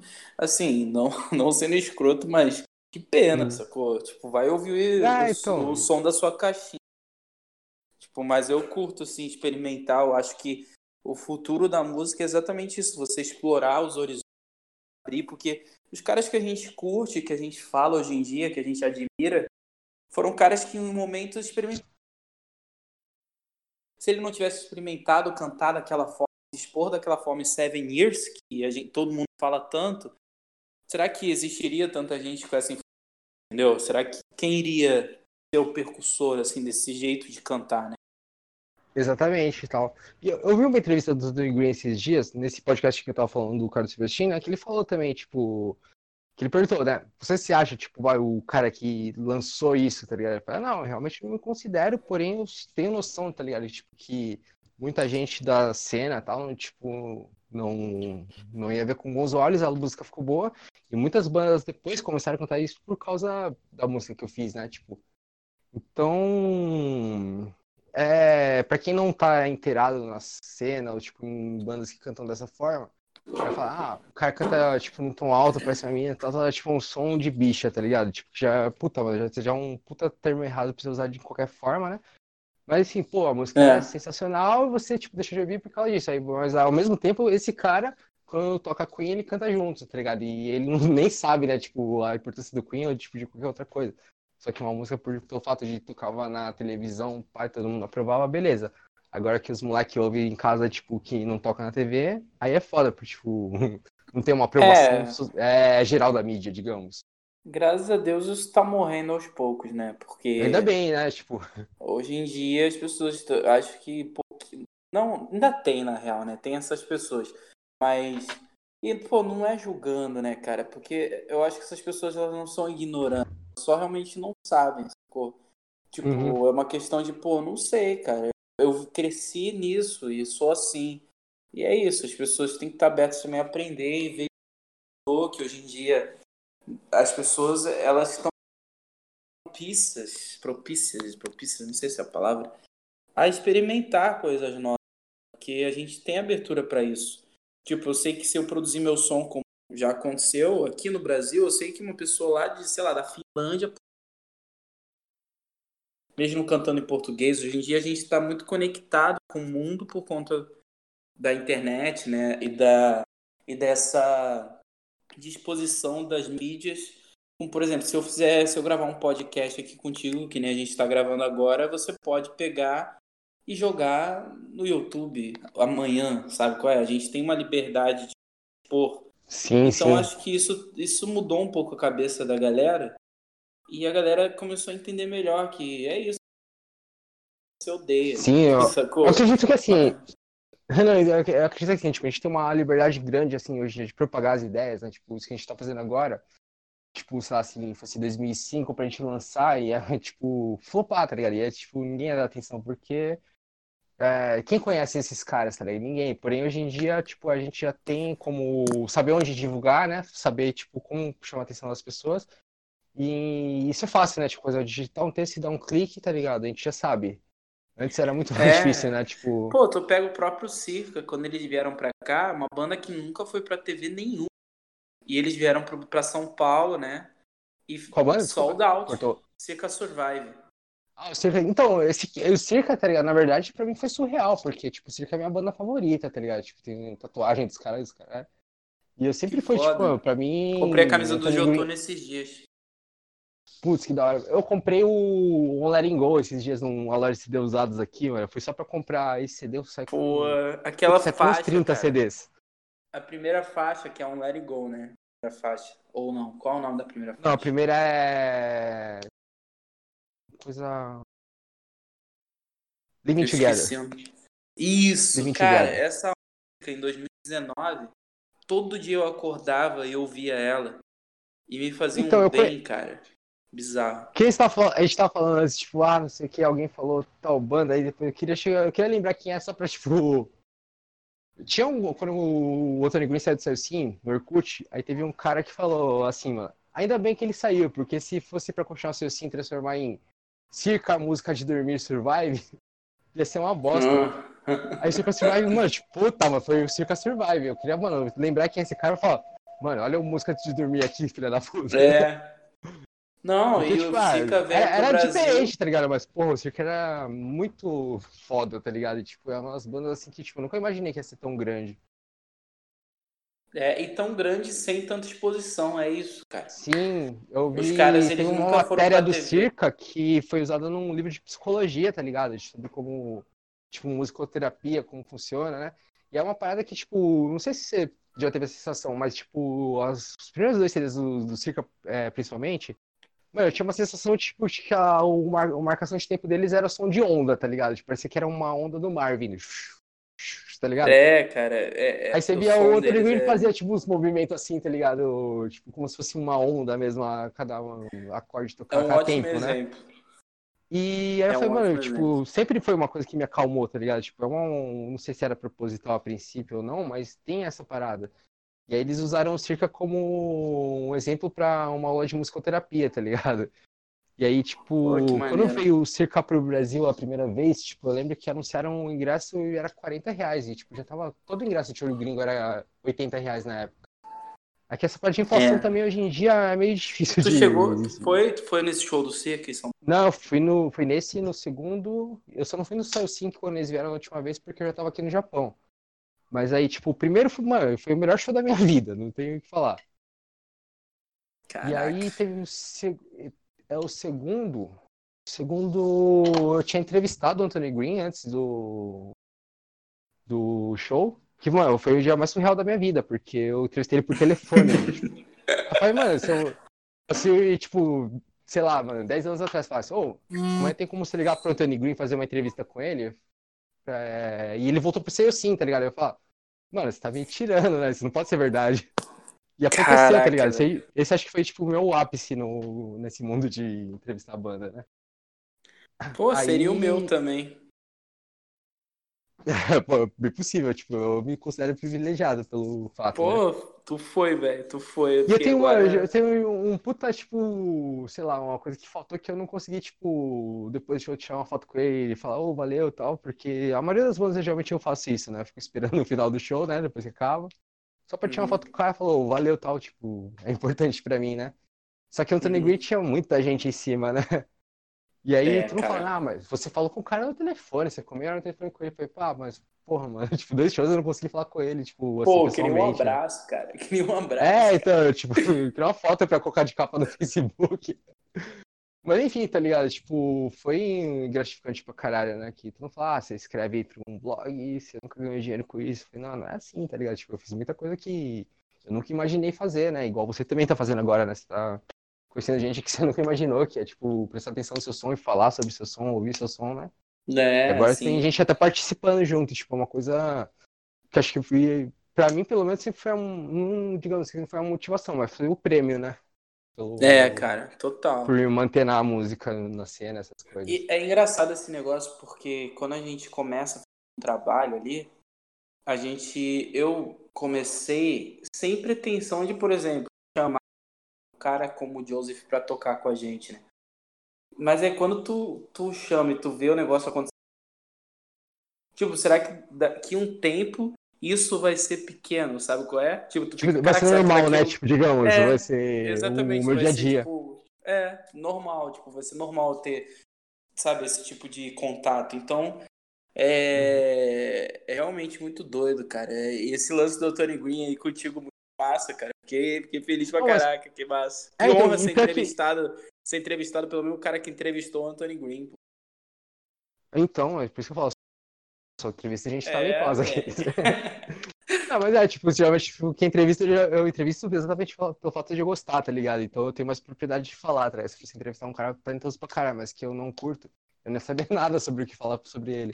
Então, digamos, pelo menos todo mundo que eu entrevisto ou que faço matéria sobre é pessoal que eu, pelo menos, ouvi o som e Eu ia, Eu eu ia até disso. falar, ia até falar contigo pra tu falar com o Matoso pra ele fazer o primeiro. Aí vai ser dois da Milo, primeiro do, do, pro- do programa, tá ligado?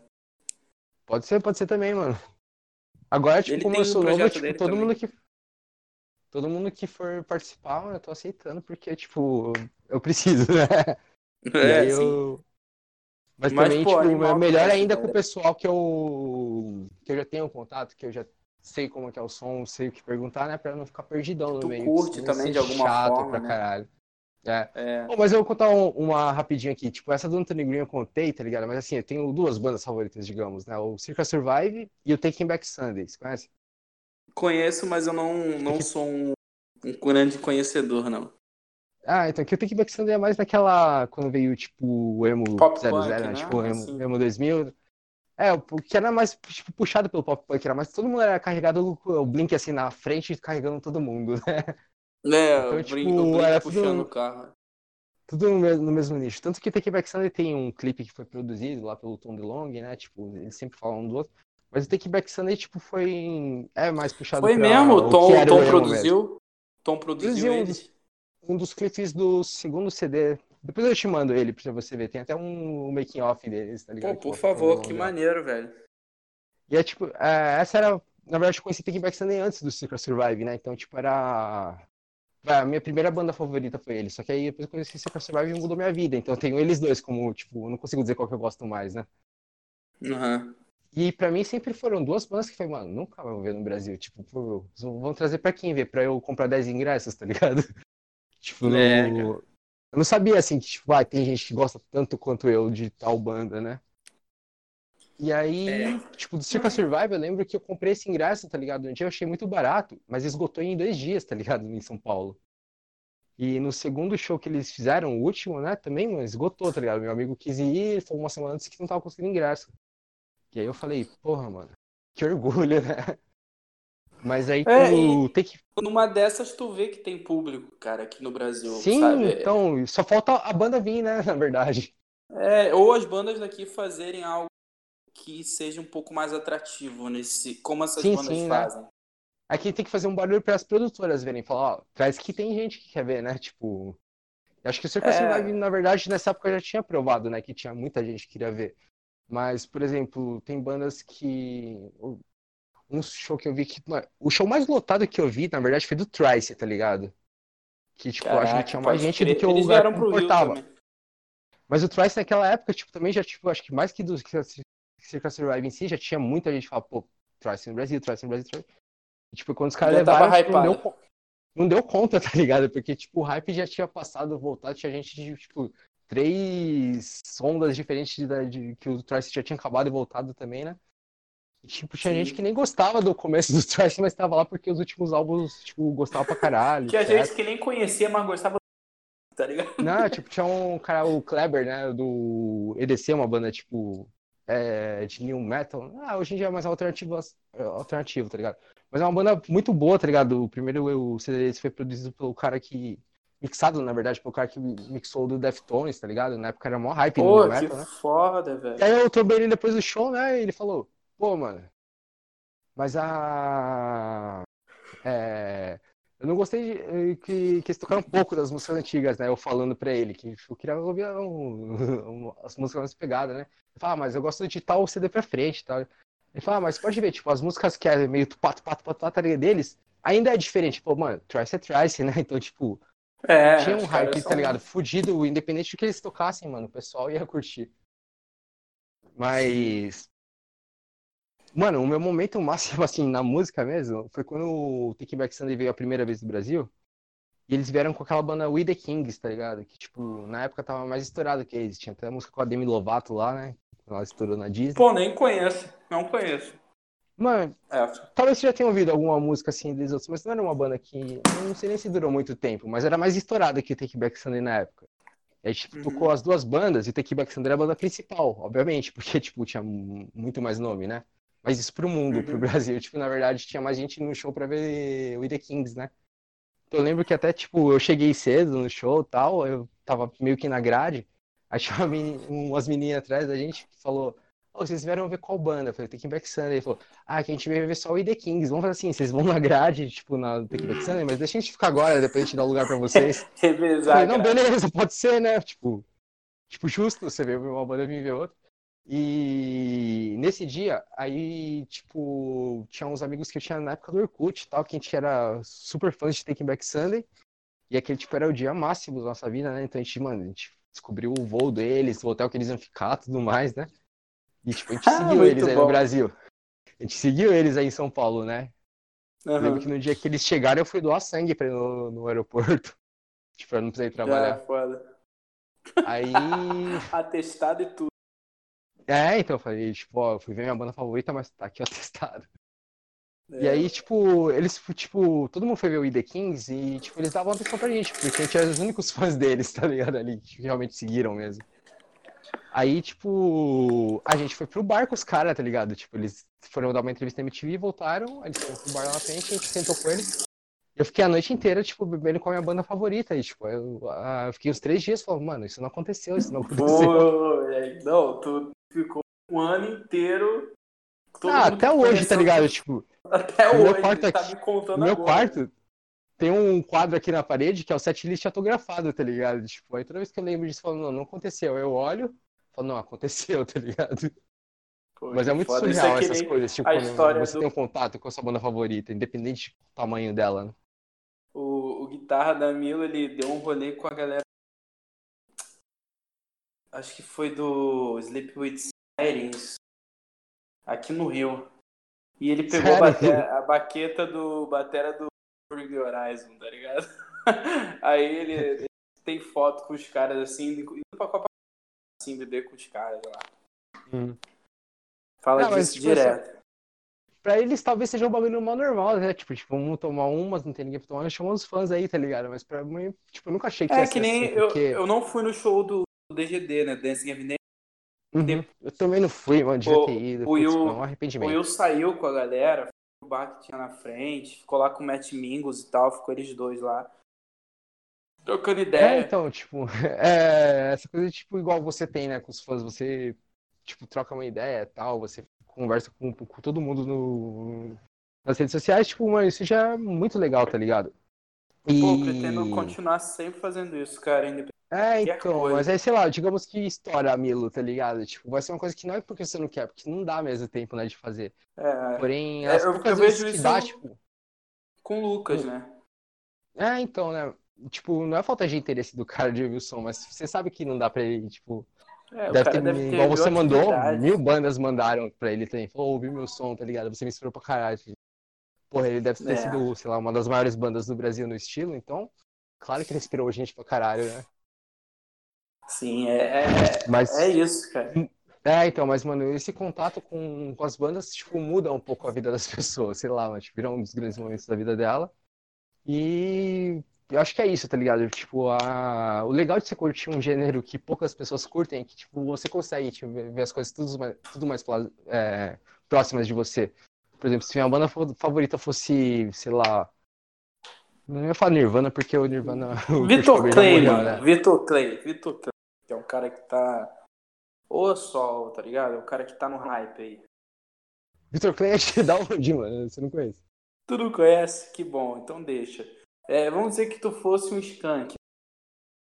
Skunk, mano. Skunk, sei lá, velho. Que o Skunk acho que hoje em dia também, se eu chamar pra tomar uma É. breja, eu só vai uma roda Os lá. caras bons, né?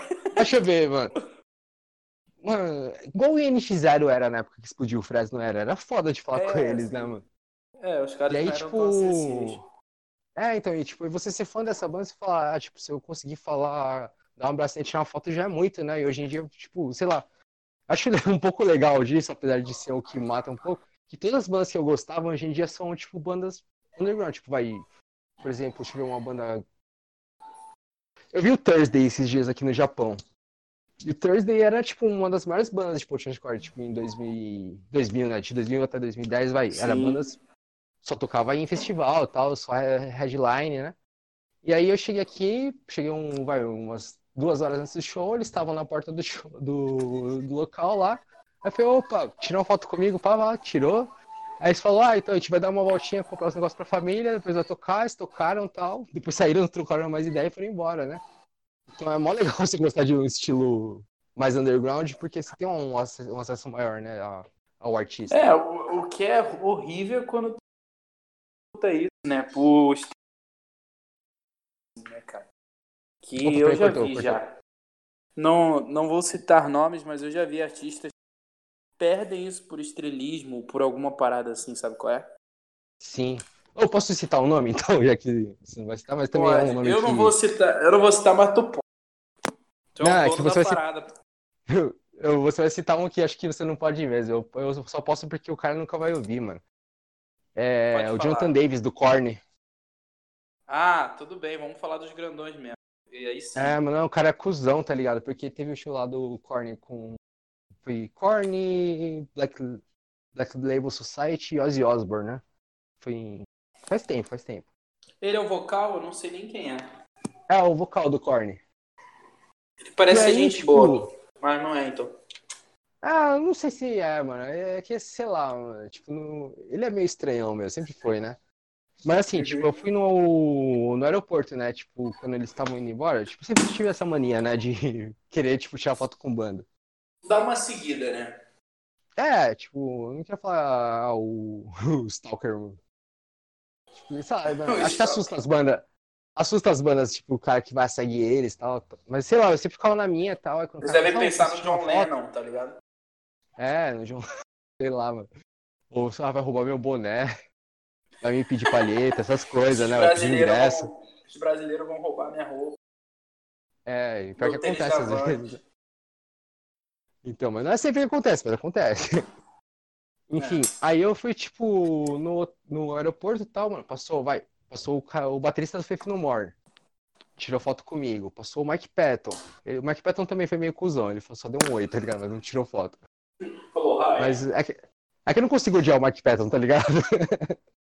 É, é, tudo bem, ele. Tudo bem. É, já contribuiu demais. Mas aí, tipo, passa todo mundo. e O Jonathan, assim, tipo, tinha duas pessoas pra ver ele. Tinha eu, um cara da, que trabalhava na Infraero, tá ligado? Que Essa que é a parada, né? Não um- é tanta gente. Então, tinha duas pessoas que. Ele, tipo, só queria autógrafo pra irmã dele e eu, porque, tipo, eu era fã, tá ligado? Tava com o CDzinho na mão, pedi pra- Todo mundo autografou. Aí ele passou, tá ligado? Tipo, ele viu eu com CD, ele, tipo, sabe quando você sabe que ele viu, mas ele finge que tá só olhando pra frente, me metendo demente, passou reto. E a segurança dele falou: Não, não, não, não pode não, tá ligado?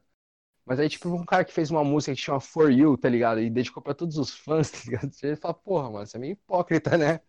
Tipo, era só dar um autógrafo pra uma criança de 15 anos, tipo, de 15 anos na época. Então, aí eu falei: Ah, eu nem gosto É. mais de Korn. Esse, esse CD autografado que ele tinha, eu dei, eu dei pra um amigo, tá ligado? Eu nem. Perdi Korn Desnecessário. O cara, o cara. Ele podia não ser, cara. Podia dar um oi, tá ligado? Menino de 15 anos. E é complicado, né? Porque o cara tem um discurso música e tem um discurso crítico. Opa, peraí, tá cortando um pouquinho. Hum, Não, tô agora falando que ele, que ele tem um discurso, esse discurso da For You, né? Que ele lança. Fora isso, ele tem o discurso cristão dele, né? Então, tipo. E ele ignora Uhum. um moleque de 14 anos que poderia mudar a vida. Só parando pra dar um oi pro cara. Sim, então, né? Porque, tipo, ele sempre pega, ah, era uma pessoa exclu- excluída, tá ligado? Tipo, É, tipo, exatamente. Ele mesmo. alternativa do me acolheu, né? Aí na hora que, tipo, tava lá e. Porra, era só dar um, um oi, tá ligado? Tipo, não só dar autógrafo e tirar foto. Você entende que às vezes não.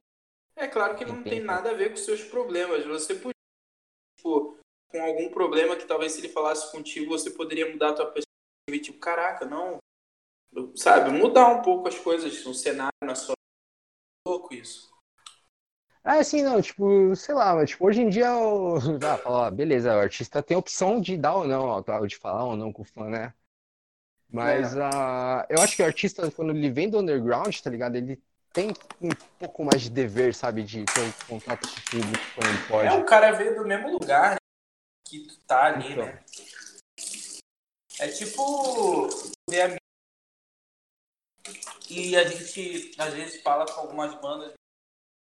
É engraçado que eu percebi que na gringa é um pouco mais simples que aqui. Porque, por exemplo, eu já tive feedback que era do Sean, baixista do Sean. É, já recebi feedback do Kurt Travis. Sabe qual é? E, pô, são os Uhum. caras que poderiam ter ignorado, mano. Eles não têm nenhuma responsabilidade, mas eles fizeram questão ali de disputar. Claro que eles, pra eles darem toda a atenção que eles deram, eles tiram, entendeu? O próprio Drill fez um textão, assim, tipo, Uhum. falando sobre a banda. Mas é isso. Aqui no Brasil, os caras vêm pra cá também, eles ficam meio apreensivos, porque eu acho que a gente tem uma. Tipo, vou até citar o próprio Joseph. Ele fala uma parada que a- uma amiga minha, ela falou, cara, ele não sabe que a, a gente mora na América, porque ele, ele no vídeo, né, que eu até te mandei, ele falou assim, é, Hum. bom colabo- colaborar com uma pessoa que está do outro lado do mundo. Tipo, não é do outro É, lado do mundo, tá ligado? É, isso é, sei lá, fosse, sei lá. Deixa eu ver. um Se ele tivesse no Japão, tá ligado? Suriname, no Suriname, Suriname, às vezes você fica, pô, Suriname fica onde? No Austrália, tipo, é um país, sei lá. É um país que, tá ligado? Você sabe onde tem que ficar, tá ligado? É umas grandes potências Mas, tipo, mundo, claramente, claramente ele, ele não acha que a gente é americano, tá ligado? Dá pra perceber. Uhum. Porque senão ele É, falaria, pô, com outra banda da América, tá ligado? Ele poderia ter É. falado isso. Mas ele lançou do outro lado do mundo, mano. A gente tá do, Então, mas aí você percebe, na verdade, a distância, assim, tipo, de acessibilidade, né? Tipo, como se realmente a América é... Todas as bandas da América, tipo, estão num patamar acima, ou sei lá, num patamar diferente do resto do mundo. E não deixa de É, ser, né? tipo- Porque é, é onde tem mais visuali- é, visibilidade. É, na América do Norte, né? Isso, né? Já a América do Europa, Sul, geralmente. que é. E quando eu digo Europa, ainda é tipo a Inglaterra e alguns países, porque vai, você pega, por exemplo, a Suécia, Finlândia, os países que mais produzem bandas de metal, tá ligado? Lá o estilo MPB deles é metal, tá ligado? Porém, É, é. são poucas bandas que saem de lá, né? É, eu. Esse lance que o Joseph falou, eu fiquei meio. Eu fiquei com vontade de falar pra ele, pô, a gente é da América. Mas eu falei, pô, deve saber, mas ele não deve julgar como, entendeu? Tipo assim, não É, então, sei. é, na verdade, é mais o choque cultural do que o fato em si, né? É, exatamente. Tu fica meio, pô, será que ele é conceituoso? Mas não, é só porque talvez ele tenha aprendido dessa, dessa forma, entendeu? Sim, sim, mas é uma coisa tipo de. É a forma de pensamento do americano, né? É, às vezes o cara aprendeu na escola que é. Tá? Que é, sei lá. Cortou, cortou, cortou. Às vezes o cara aprendeu na escola, né? Que Brasil, Argentina, Chile não é América, sabe? Ah, sei lá, os caras aprenderam lá, a Amazônia é nossa, lá os caras importam jogador pra Europa, tipo, umas É, coisas assim. isso. E tipo, lá o nome do lugar lá não é América, tá? É Sul, só isso. Eles não devem saber que é América. É. É tipo o continente do sul. É, um continente lá do Sul, pô. Só isso.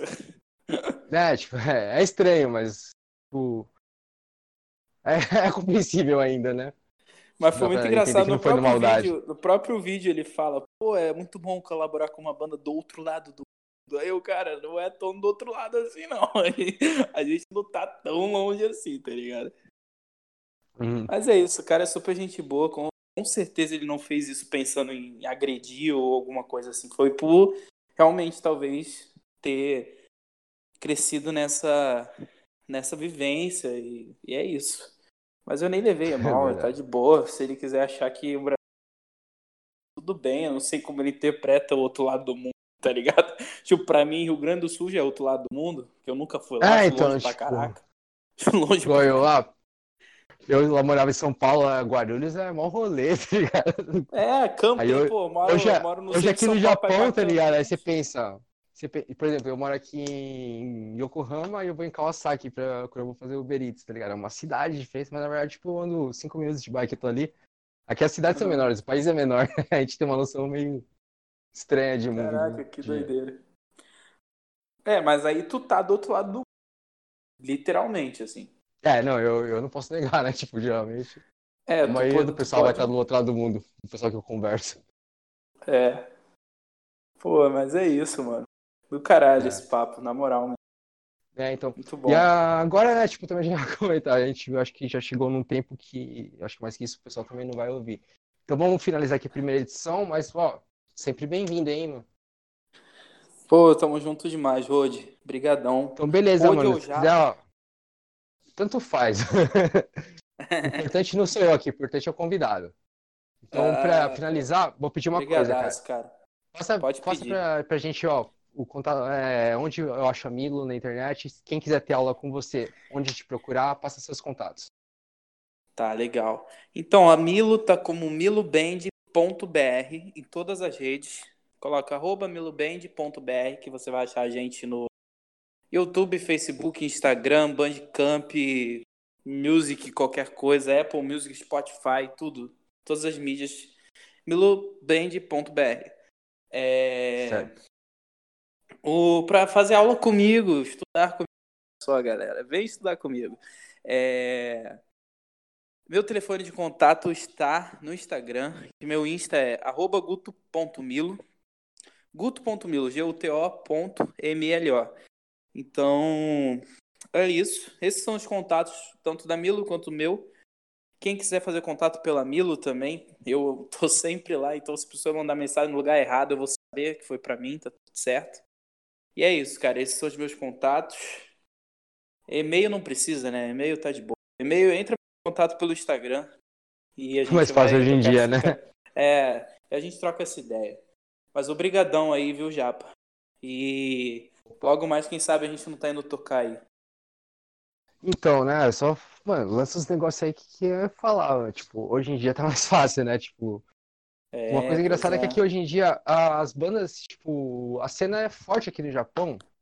E assim, coisas tipo. Bandas que você acha, pô, essa banda acabou, tá, ninguém mais ouve. Quando vem pro Japão, lota, tá ligado? Então você fala, vem uma banda do Brasil que toca math rock, emo e tal, os caras falam, mano, deixa eu ver isso aí, tá ligado? E tem a, as bandas daqui geralmente costumam chamar bandas daí de fora pra tocar, né? Igual fui no show do Atreio aqui, mano. Eu comprei Que porque eu falei, eu vou no show do Atreio, né? Aí eu fui ver, tipo, Aham. não era o show do Atreio, era um festival de uma banda daqui, chama Crossfaith, né? Uma japonesa. E eles estavam trazendo no tava... Atreio. Era a banda de Ah, abertura, tá entendi. ligado? Então É, aqui, mas tipo, tem rola, muito né? disso, tá ligado? As bandas falam, ah, Quem mano, a gente vai sabe? tocar, quero chamar essa banda, tal, porque tem um estilo igual a gente, a gente é amigo dos caras. E os japoneses já vai pra ver a banda japonesa, tá ligado? Então eles não perdem dinheiro nenhum chamando a banda que eles quiserem. É só vocês É, lançarem aí é. que eu, sei lá, dou uma divulgada aqui pra vocês. Pô, animal, animal, Japa. Tamo junto demais, viu, irmão? Obrigado Beleza, aí. então, mano. Um abraço em geral que eu vi esse, essa entrevista. Tamo junto demais. Então, eu também vou agradecer aqui, finalizar, né? Agradecer aí o pessoal, essa primeira edição. É, escolhi o, o pessoal da Milo, o Gabriel, pra gravar, porque, porra, uma banda que, tipo, ultimamente esteve presente aqui no. Pra mim, né? Tanto no blog quanto nas novidades e tal. Tipo, eu acredito pra cara que o som vai dar certo. E assim como eu acredito que talvez esse podcast vai dar certo, mas estamos aí, mano. Foi a escolha que eu fiz e eu acho que eu não errei? Ah, tamo junto, Japa. Brigadaço. Beleza, então. Obrigadão por todo mundo aí. Obrigado a você pelo seu tempo, que foi umas duas horinhas que a gente gastou aí, provavelmente. Mas vamos aí, mano. Eu espero que daqui, sei lá, um ano, um ano e meio, eu esteja gravando de novo com você pra gente lembrar disso daqui, dar um, umas risadas de como a gente achava que as coisas iam ser e como acab- acabou sendo, né? É isso aí, com certeza, com certeza. Beleza, então. Obrigadão aí. Falou! Alô!